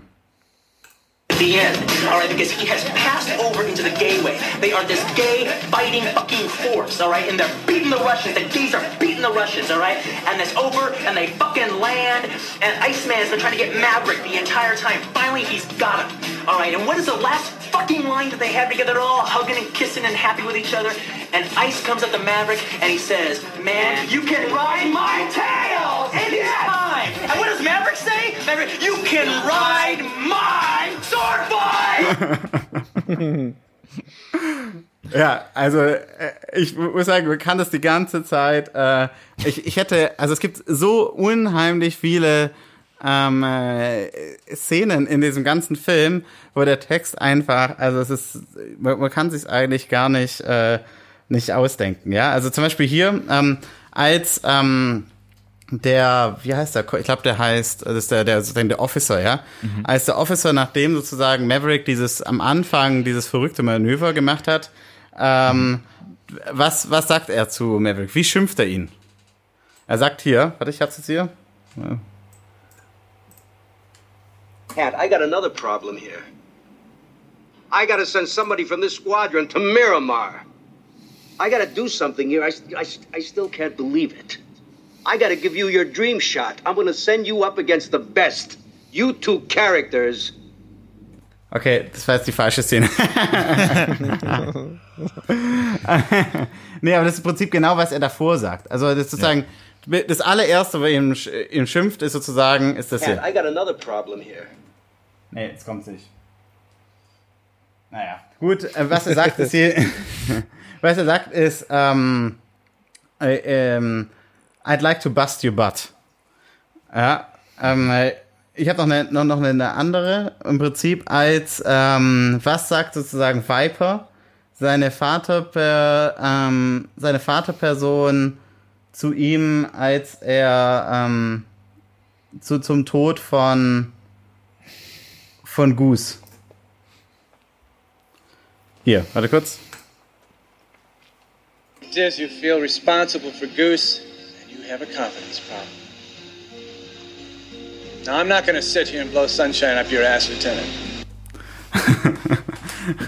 das ist sozusagen die Reaktion so. Äh, ja, also im Prinzip, also man kann das die ganze Zeit so äh, so durchgehen. Ähm, dass äh, also es gibt lau lauter, ich meine im Prinzip passt es auch, ne? Also das, ich sage jetzt nicht sozusagen, dass es ein Game Movie ist. Es ist ja halt diese Sprache ja. in dieser Air Force und die war halt auch zu der Zeit auch eine total ähm, eine total männliche Domäne, ja. ja. Aber ungewollt sozusagen haben die auch, auch mit der Szenen in der Dusche, in der Umkleidekabine und so haben die halt diese ganzen, äh, ja, homoerotischen äh, Szenen mit eben diesen, äh, mit diesen Kommentaren, ja, also im Prinzip auch als der, ähm, in den letzten äh, Wolfman, das ist sagen dieser Typ, der mit Iceman fliegt, im mhm. letzten Ding, als sie da die, die Kommunisten aus der Luft ballern, mhm. abschießen, da sagt er, ähm, oh ja, die, die, die sind nah, ich habe eine Erektion, ja. Also, oder er sagt wört, wörtlich, I'm uh, getting a hard on, ja. Aber ich weiß nicht, wie das im Deutschen ist, in deutschen Übersetzung, aber im, im Englischen ist schon ziemlich explizit. Witzigerweise äh, habe ich es in der deutschen Übersetzung, äh, ist es, glaube ich, sehr verharmlost. Also äh, der amerikanische Sprachgebrauch ist ja deutlich ähm, äh, wie soll man sagen, ja, also wird anders gesprochen und äh, es wurde deutlich harmloser ins Deutsche übersetzt. Also es kam mir nicht so, es kam nicht so an. Wie ja, ja, bei mir auch, mir ist auch nicht aufgefallen, ja. ehrlich gesagt. Ja. Aber interessant. Ist ja auch mit der, diese Duschszene, äh, da hat auch dann einer von der Navy gesagt, ja, also unsere Leute, die duschen nach dem Fliegen eigentlich nicht. Ja, aber es, es duscht keiner und dann habt aber äh, der Don Simpson hat gesagt, nee, Scott, Scott war's. Er hat gesagt, ja, doch, wir müssen irgendwie, wir müssen die duschen lassen, äh, weil wir müssen ja hier irgendwie ein bisschen nackte Haut zeigen. Ich glaube, ein wichtiger Punkt da ist auch, dass ähm, äh, ich meine, die brauchen ja sozusagen Momente, wo sie als Gruppe zusammen sind. Ja. Deswegen auch diese ganze Zeit diese Lehrveranstaltung, aber auch die Dusche oder die, die Umkleidekabine, weil es gibt ja eigentlich, normal gesprochen, gar nicht ähm, so viele Möglichkeiten, wo diese ganzen Flieger als Gruppe interagieren können. Ja. Die sind ja meistens immer nur zu zweit.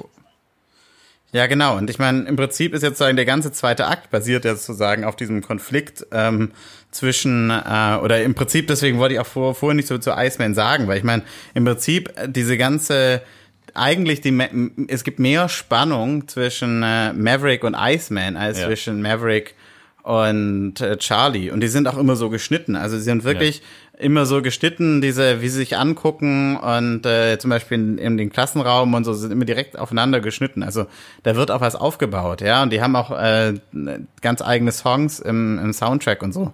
Ja. Also das ist schon, äh, schon sehr stark eigentlich, ja. Das war sicherlich, das, was ich halt so genial finde eigentlich daran, ist, ich bin, wir haben das ja vorhin geredet, ne? Also diese Szene im, im Aufzug, ja. die wurde, ähm, die wurde einge, reingeschnitten später und so.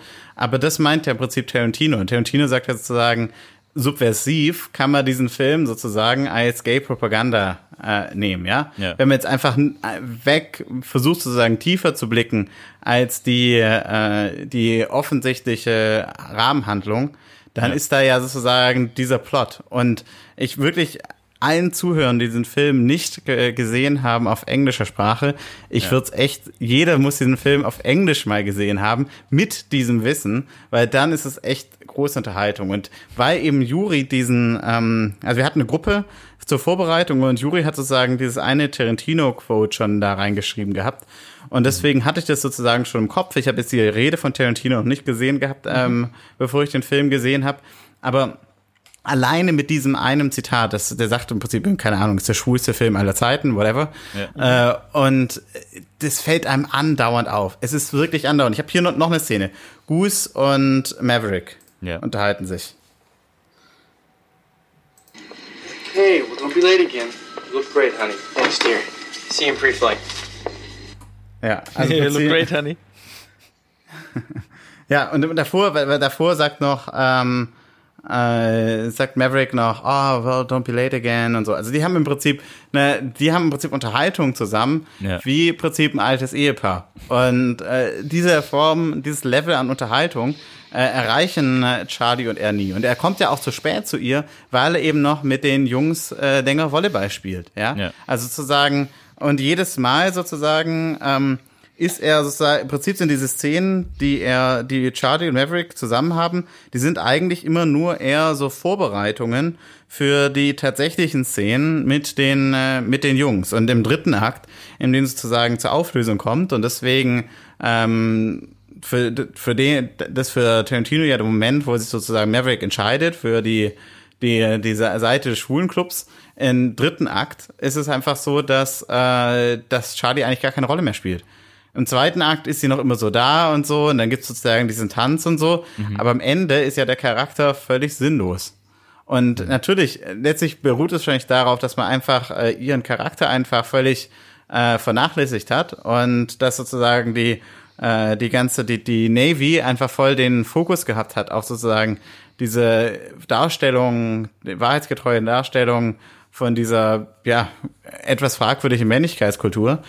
Aber ähm, das ist sozusagen das Ergebnis und das finde ich eigentlich ähm, also ich finde es eigentlich wunderschön, dass es sozusagen sich dann so aufgelöst hat, dass man diesen Film komplett als Gay-Movie verstehen kann, ähm, ohne sozusagen sich voll auf reinzulassen auf dieses ganze blutrünstige Kriegsgemetzel. Ja.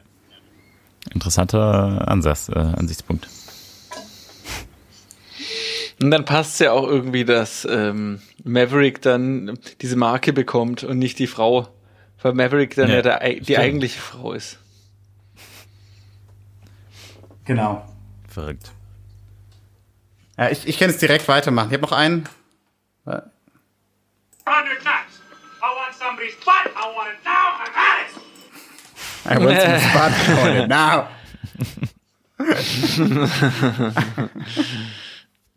es, gibt noch, es gibt noch eine, eine äh, komplette ähm, äh, Szene mit mit ähm, mit Maverick, mit Maverick, wo im Prinzip Jetster sagt, äh, you are mine. Und, und im Prinzip äh, Maverick sagt genau das gleiche zurück. Also es ist, ähm, ja, also wer immer dieses, äh, dieses Skript geschrieben hatte, äh, hatte entweder keine Ahnung oder jede Menge Spaß. Ja.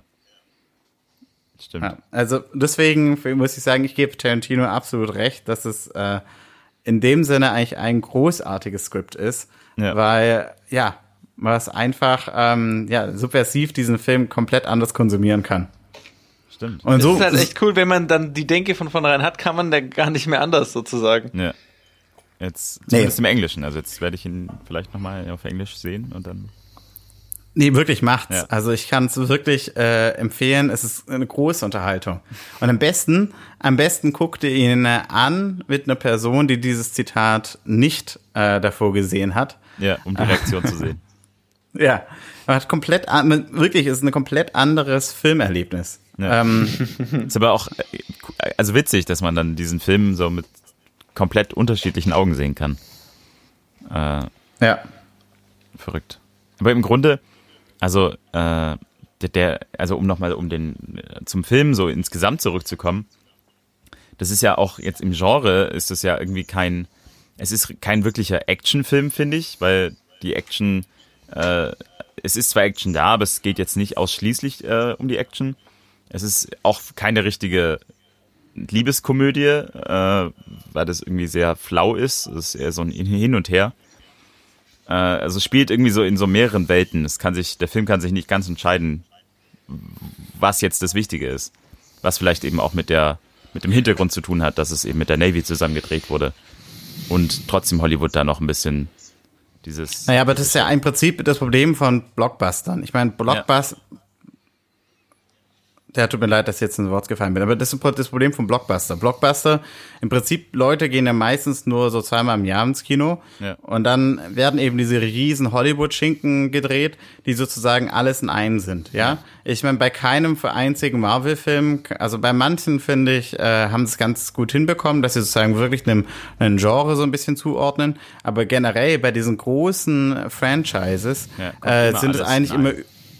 Genau, das ist immer, immer so ein Mix aus allem ein bisschen, damit du sozusagen, ja, wenn du überlegen musst, äh, was, was kann ich mir angucken an der Kinokasse, dann gehst du lieber sozusagen für das McDonalds All You Can Eat äh, Menü, wo du halt ein bisschen Pommes und ein bisschen Burger dabei hast, anstatt dich sozusagen für eines äh, zu entscheiden. Also Genre-Movie wie, keine Ahnung, Horror-Movie oder Film oder so, Ja. die sind total im Aussterben. Diese Blockbuster sind sozusagen, äh, die äh, umfassen alle Genres. Wobei man auch diesen Film, äh, finde ich, in einem. Also man hätte ihn auch anders machen können, aber dann hätte einfach eine andere Zielgruppe.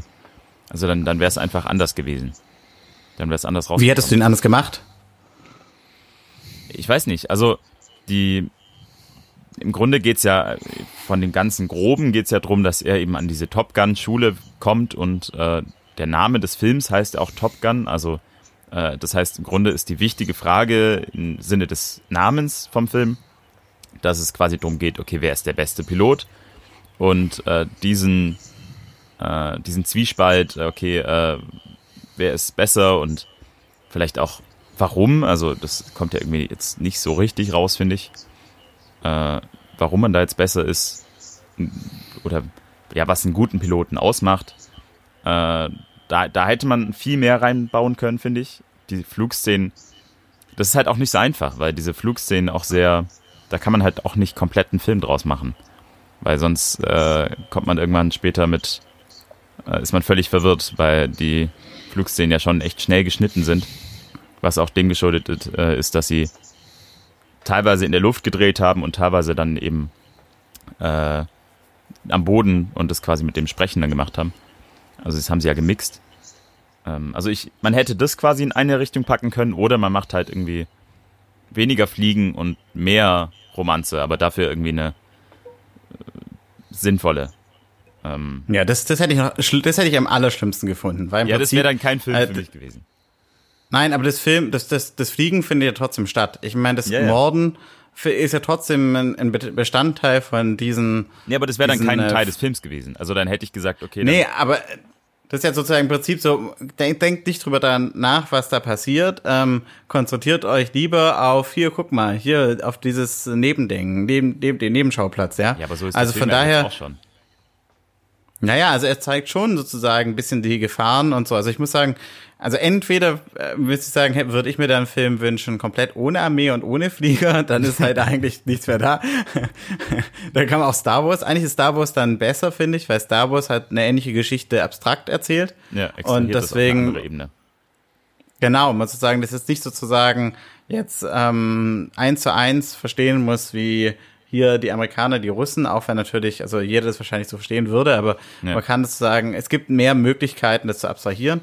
Aber ansonsten muss ich sagen, finde ich eigentlich, also diese visuell haben diese Jet-Szenen ja schon was zu bieten. Also das, das kann man ja nicht absprechen. Und ich würde eher sagen, was hat fehlt, ist eigentlich diese Szene einmal, wo man sozusagen die anderen Piloten auf der anderen Seite genauso sieht Ja. und einfach dieses ähm, sagen, dass es nicht sozusagen so einen ähm, so ein Abfeiern ist von vom Ei, vom blutrünstigen Ermorden der Gegner, sondern dass man halt so ein bisschen eine ja eine Reflexion erfährt, was jetzt eigentlich gerade hier passiert. Ja, aber dann dass hätte man, sich vielleicht hier zum Beispiel auch einen der gegnerischen Piloten sehen müssen, wie er, wie er da mit seinem äh, Schleudersitz dann im Wasser landet und quasi die dann eben auch die andere Seite zu zeigen und auch ein Mitgefühl Ja auszulösen. gut, b- bei der anderen Seite nicht der Schleudersitz, da dürfen ja ruhig die Maschinen kaputt gehen. Ja, stimmt, da sind sie ja nie. Das ist ja nur die US-Equipment, was nicht kaputt gehen darf. Ja. Also ich, ich mache jetzt einen Vorschlag für Top Gun 3. Bei Top Gun 3 ist Charlie eine Spionin und äh, und es ist sozusagen, sie ist sozusagen in die Situation, in der sie sozusagen dann äh, Maverick umbringen muss. Und am Ende gewinnt gewinnt die Spionin. Das klingt für mich sehr nach Mission Impossible irgendwie. Äh, Mist. also Noch ein Tom Cruise. hat, hat Tom Cruise schon äh, alles irgendwie untergebracht in seinen vielen Filmen. Ja, und am Ende ist äh, Charlie auch lesbisch. Ja. Nein, nein, im Prinzip ist sie immer noch zusammen mit diesem alten Mann und der ist sozusagen so ein alter Eine Russengeneral. Frau. Oder, oder Tom Cruise kommt zusammen mit dem alten Mann. Spannt, spannt Charlie den Mann aus. Da- Ja, oder noch krasser besser. mit seiner Vaterfigur. Das wäre natürlich ganz Na, schräg. also, interessante. Apropos Vaterfigur und äh, Beziehung, äh, da muss ich echt denken bei diesen Jets. Es gibt so ein Zitat von äh, Sigi Freud und da vergleicht äh, Freud den Zeppelin mit einem Phallus-Symbol, weil im Prinzip ähnlich wie der männliche Phallus, der sich der Gravität widersetzen kann, der Zeppelin nach oben steigt.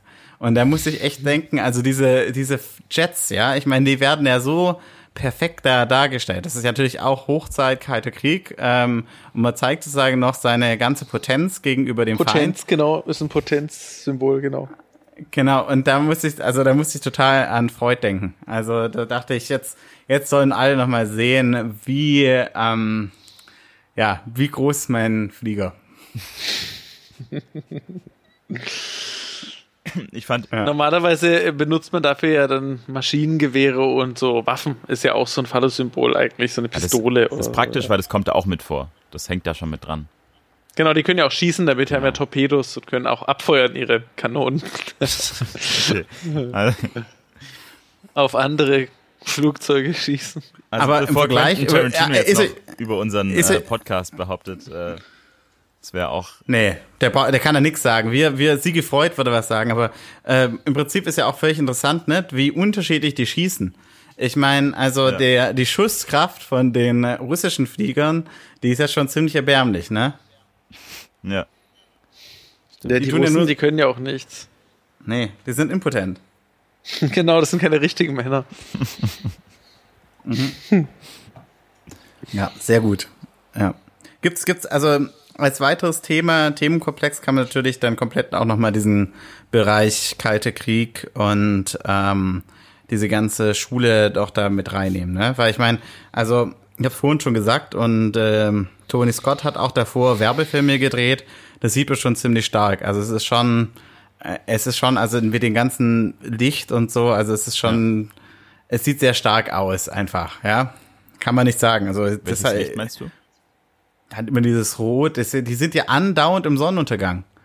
Die Das ist- Arbeit oder Sonnenaufgang. Das Witzige ist, äh, zu dieser Szene, die wurde gedreht und da hat der äh, Head of, äh, keine Ahnung, wie das heißt, also der, der sich quasi ums Bild kümmert, da waren die auf diesem Flugzeugträger und dann hat er dieses Licht gesehen. Das war wohl, hat er beschrieben als so ein äh, foggy, also ein nebliger Tag und dann eben dieses Licht äh, so perfekt. Und dann hat er gesagt, hey, äh, können wir bitte in die Richtung umdrehen? Ich würde das gerne filmen. Und dann hat der, der Fahrer von diesem Flugzeugträger hat gesagt, nee, das geht nicht. Dann hat er quasi gefragt, ja, okay, äh, was kostet dieser Flugzeugträger pro Minute? Und äh, hat dann 25.000 Euro quasi einen Scheck äh, gegeben, damit die dann diesen Flugzeugträger umdrehen und diesen Shot drehen können. Was ja auch irgendwie sehr amerikanisch klingt. Also mit Geld kein Problem, kannst alles machen. Äh, Ja. hat der hat diesen Scheck aber dann platzen lassen. Also es kam nie an. Das Wirklich. aber das heißt, also der, der hat extra quasi 25.000 Euro gezahlt, nur um dieses Licht zu bekommen, was sie da am Anfang sehen. Und wer hat das, wer hat das gemacht? Wer war das? Das war quasi der, äh, ich weiß den Namen gerade nicht mehr, aber der ähm, verantwortlich ist fürs Bild, also äh, Ja. Cinematic, keine Ahnung was. Das wundert mich aber nicht, weil während dem, äh, der Produktion wurde Tony Scott, der Regisseur, wurde insgesamt dreimal gefeuert und wieder angestellt. Also Ja, der, der, der Druck aus der Produktion war relativ stark. Also von Ja. daher, ja. Stimmt. Vielleicht, vielleicht noch ein anderes Thema, was man, mit dem man den Film auch, ähm, oder der wirklich sich auch durch den Film durchzieht, ist dieses Thema Trauer. Also, dass er ähm, Maverick ja nicht sozusagen diesen Tod der Eltern so richtig verarbeitet zu scheinen hat, also, oder dass sie, äh, ich meine, er sagt ja auch, dass also er, es wäre ihm, er hätte gerne gewusst, warum sein Vater gestorben ist oder woran er gestorben ist, was da passiert ist. Ja. Und ähm, das ist ja im Prinzip dann am Ende für ihn auch ein ganz wichtiger Moment, in dem es, äh, wenn Viper ihm sozusagen erzählt, was, was damals so passiert ist, wobei ich ein bisschen enttäuscht bin eigentlich von der Auflösung, aber ich meine, na gut. Und dann natürlich der Tod von Goose. Also Ja. ich nehme zwar nicht wirklich ab, dass er trauert, also das sieht aber eher an der schauspielerischen Leistung, Ja. aber es ist, äh, ist natürlich ein ganz wichtiges Thema in dem Film, Trauer. Es ist, während den Dreharbeiten ist wohl auch einer der Stuntmen äh, ums Leben gekommen. Also, es gab tatsächlich einen Todesfall bei dem Dreh. Das war kein Stuntman, das war ein Flieger. Ja, halt, also ein Stuntflieger war das, glaube ich. Also der hat halt, das war halt einer der Piloten, die da so ein Flugzeug geflogen haben. Aber Ja. ich glaube, äh, auf dem Gehaltssteck ist es irgendwie dann trotzdem ein Stunt-Typ, weil ist ja kein Schauspieler. Ja. Ich, mich hat übrigens am Anfang gewundert, äh, der, dieser eine Typ, der dann durchgedreht ist, ähm, weil er, keine Ahnung, so nah an diesem gegnerischen Flugzeug war. Der Das habe ich echt nicht verstanden.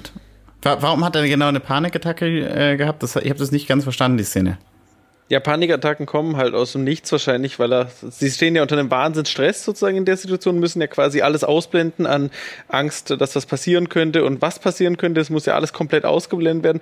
Und er sieht ja, da hat er so ein Foto von seiner Frau und seinem Kind Ja. sozusagen. Und es muss ja nur ein kurzer Gedanke dran kommen, was jetzt hier passieren könnte. Und sofort sind Frau und Kind Witwe und Waise und so. Und dann, Ja. das packt deine Psyche dann nicht. Also das, ich finde es sehr nachvollziehbar, dass er plötzlich eine Panikattacke kriegt. Ich und die auch kommt sehr realistisch, aus dem also. Nichts, aus dem Nichts heraus kommt die ja sozusagen.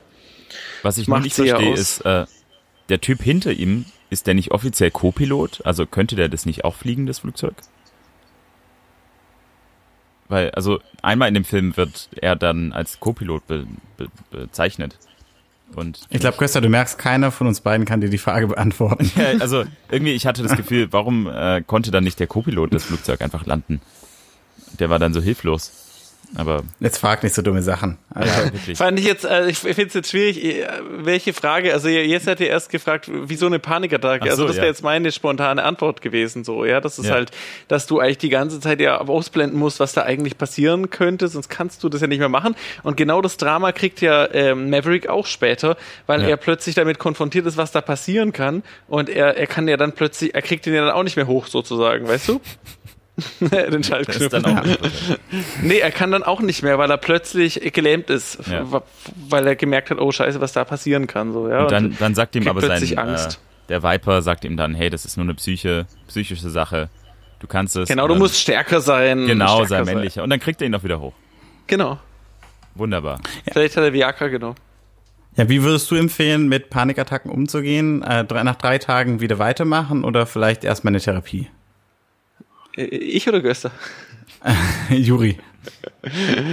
ähm, äh, ach so, ja, also ja klar, sich so einen Mentor suchen, der einem mal so richtig den Marsch bläst und so und dann weitermachen, weil Panikattacken heißt nur, dass du ein Schwächling bist und einfach mal härter an die Arbeit musst, würde ich sagen, das ist es. Aha. Also ich muss sagen, beim Marschblasen war ich weg, aber ansonsten.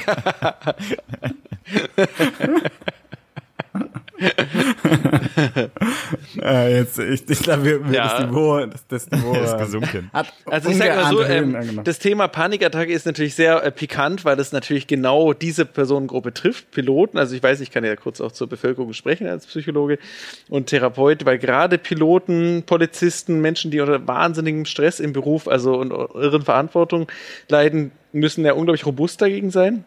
Und genau da kann es natürlich eben mal passieren, wenn, wenn man eben irgendwie es gerade halt nicht immer ganz so hinkriegt, eben das so auszublenden, dass mal eine Panikattacke kommt. Und dann wird's halt ganz knifflig, weil eigentlich müsstest du dann dir Hilfe holen, weil die Panikattacke dich ja völlig lähmt. Es kann Piloten, wie man sieht im Film, flugunfähig machen. Der macht das mal, wenn du da hinten aber 300 Passagiere, Passagiere im, im Jet hast sozusagen. Und als Polizist, du hast eine Waffe und so, aber du kriegst eine Panikattacke, ist schwierig. Das heißt, eigentlich musst du dir ganz dringend Hilfe holen und musst die Panikattacke bearbeiten mit therapeutischer Hilfe. Das Problem ist nur, jetzt gib mal zu als Pilot oder Polizist, dass du Panikattacken hast, dann lässt dich kein Mensch mehr fliegen und bist du deinen Job los. Und das ist richtig übel, ja. Also ich kenne auch Leute, die, ähm, weil sie mal eine Depression hatten, aufgrund von völlig nachvollziehbaren Dingen, nicht Pilot werden durften oder so. Also es ist ganz heikel, ein ganz heikles Tabuthema, dass man das nicht zugeben darf, obwohl man ganz dringend behandeln müsste, weil es sonst immer schlimmer wird. Ja. Also das ist wirklich ein, das ist wirklich eine Katastrophe und, und gang und gäbe in unserer Gesellschaft. Tom Cruise Ja, sieht übrigens als äh, Teil der Scientology-Bewegung Psychologie als eine Pseudowissenschaft an. Äh, also er ist da bestimmt ganz deiner Meinung. Ja, vor allem Psychiatrie und so, das stimmt, ja. Habe ich dann auch noch mal drüber gelesen. Also Ja. wird völlig geleugnet. Aber halt, also wie gesagt, das finde ich ein ganz wichtiges Thema, also unabhängig jetzt auch von dem Film oder so, dass das wirklich ein Missstand ist, dass man über sowas, dass man sich dafür irgendwie schämen muss oder Angst haben muss, dass man dann eben seinen Job verliert und eigentlich braucht man ganz dringend dann Hilfe, Ja. weil das wird sonst immer schlimmer sozusagen. Ja, ja. Ja. genau. Man, man steigert sich da dann rein. Genau. Ja. Und die werden immer heftiger, kommen immer häufiger und man nimmt dann oft halt irgendwelche Medikamente und so und ein Flieger, der sich voll pumpt mit irgendwelchen Beta-Blockern, ist vielleicht auch nicht so toll. Das stimmt. Also man dopt sich quasi. Also die Leute, die nicht in Therapie gehen, dopen sich in der Regel gegen Panikattacken. Nehmen irgendein Zeugs. Was würdest du empfehlen als Doping? Ja, Beta-Blocker. Gerade genannt. Medikamente, die sozusagen entsprechend da ähm, sedieren. Okay. Ja, man kann auch noch mehr Benzos, also es gibt viele Medikamente, die man sich verschreiben lassen kann. Und dann davon einfach eine schöne Menge reinschmeißen und dann ähm, senkt es die Angst. Aber es betäubt dich halt auch so ein bisschen. Du bist so ein bisschen wie jemand auf Droge dann. Und das nicht so Oder praktisch. du kannst dir vorstellen, wie 10, wenn du 10 Ibos 600 reinknallst oder sowas in der Art. Das kann ich mir jetzt nicht so vorstellen, aber ich kann mal ein Experiment machen. Und Ja, mach mal. Und dann hast du eine Vorstellung, wie du bist, wenn du mal so und so viel Milligramm Tavor genommen hast oder so. Also da, wenn man dann in diesen Bereich der Beruhigungsmittel, Benzodiazepine reingeht, dann genau, da, da geht schon einiges. Also da Also kann man, wenn man richtig mit Ibu irgendwann schon nicht mehr Auto fahren äh, und dann ein Flugzeug fliegen. Ja, aber es ist wirklich kein witziges Thema, also weil Ja. das nehmen auch teilweise Studenten vor Prüfungen oder so, um nicht so gestresst zu sein. Also Doping im Studium ist tatsächlich weit verbreitet. Wie kommen wir jetzt wieder äh, Zurück. zum zurück? Juri, hast du einen Vorschlag? Wie würdest du jetzt die Überleitung machen? Ja, ich weiß nicht, jetzt muss ich kurz, jetzt hat sich kurz mein äh, moralischer Gerechtigkeitssinn eingeschaltet. Hm. Ja, wie finden wir jetzt eine gute Überleitung? Ja, ich finde es Also- schade, dass Tom Cruise auf der einen Seite hier so voll de, den Retter des Menschen verkörpert, der halt ganz menschlich unter einer Panikattacke leidet, aber eigentlich der Schauspieler da, ähm, ja, völlig anders ist so, ja. Und, und ich finde, das ist auch typisch Tom Cruise, der eigentlich ja wirklich heroische Rollen spielt und ähm, da irgendwo ja irgendwie ein Vorbild vielleicht sein will und gleichzeitig so eine sehr kontroverse Person ist. Ja. ja. Stimmt. Aber deswegen ist er auch in diesen Teilen, finde ich, nicht so gut. Also er, was ich finde, da, da kann man ihn auch, bewundere ich ihn auch für. Ich meine, er ist einfach ein Draufgänger, auch als Schauspieler.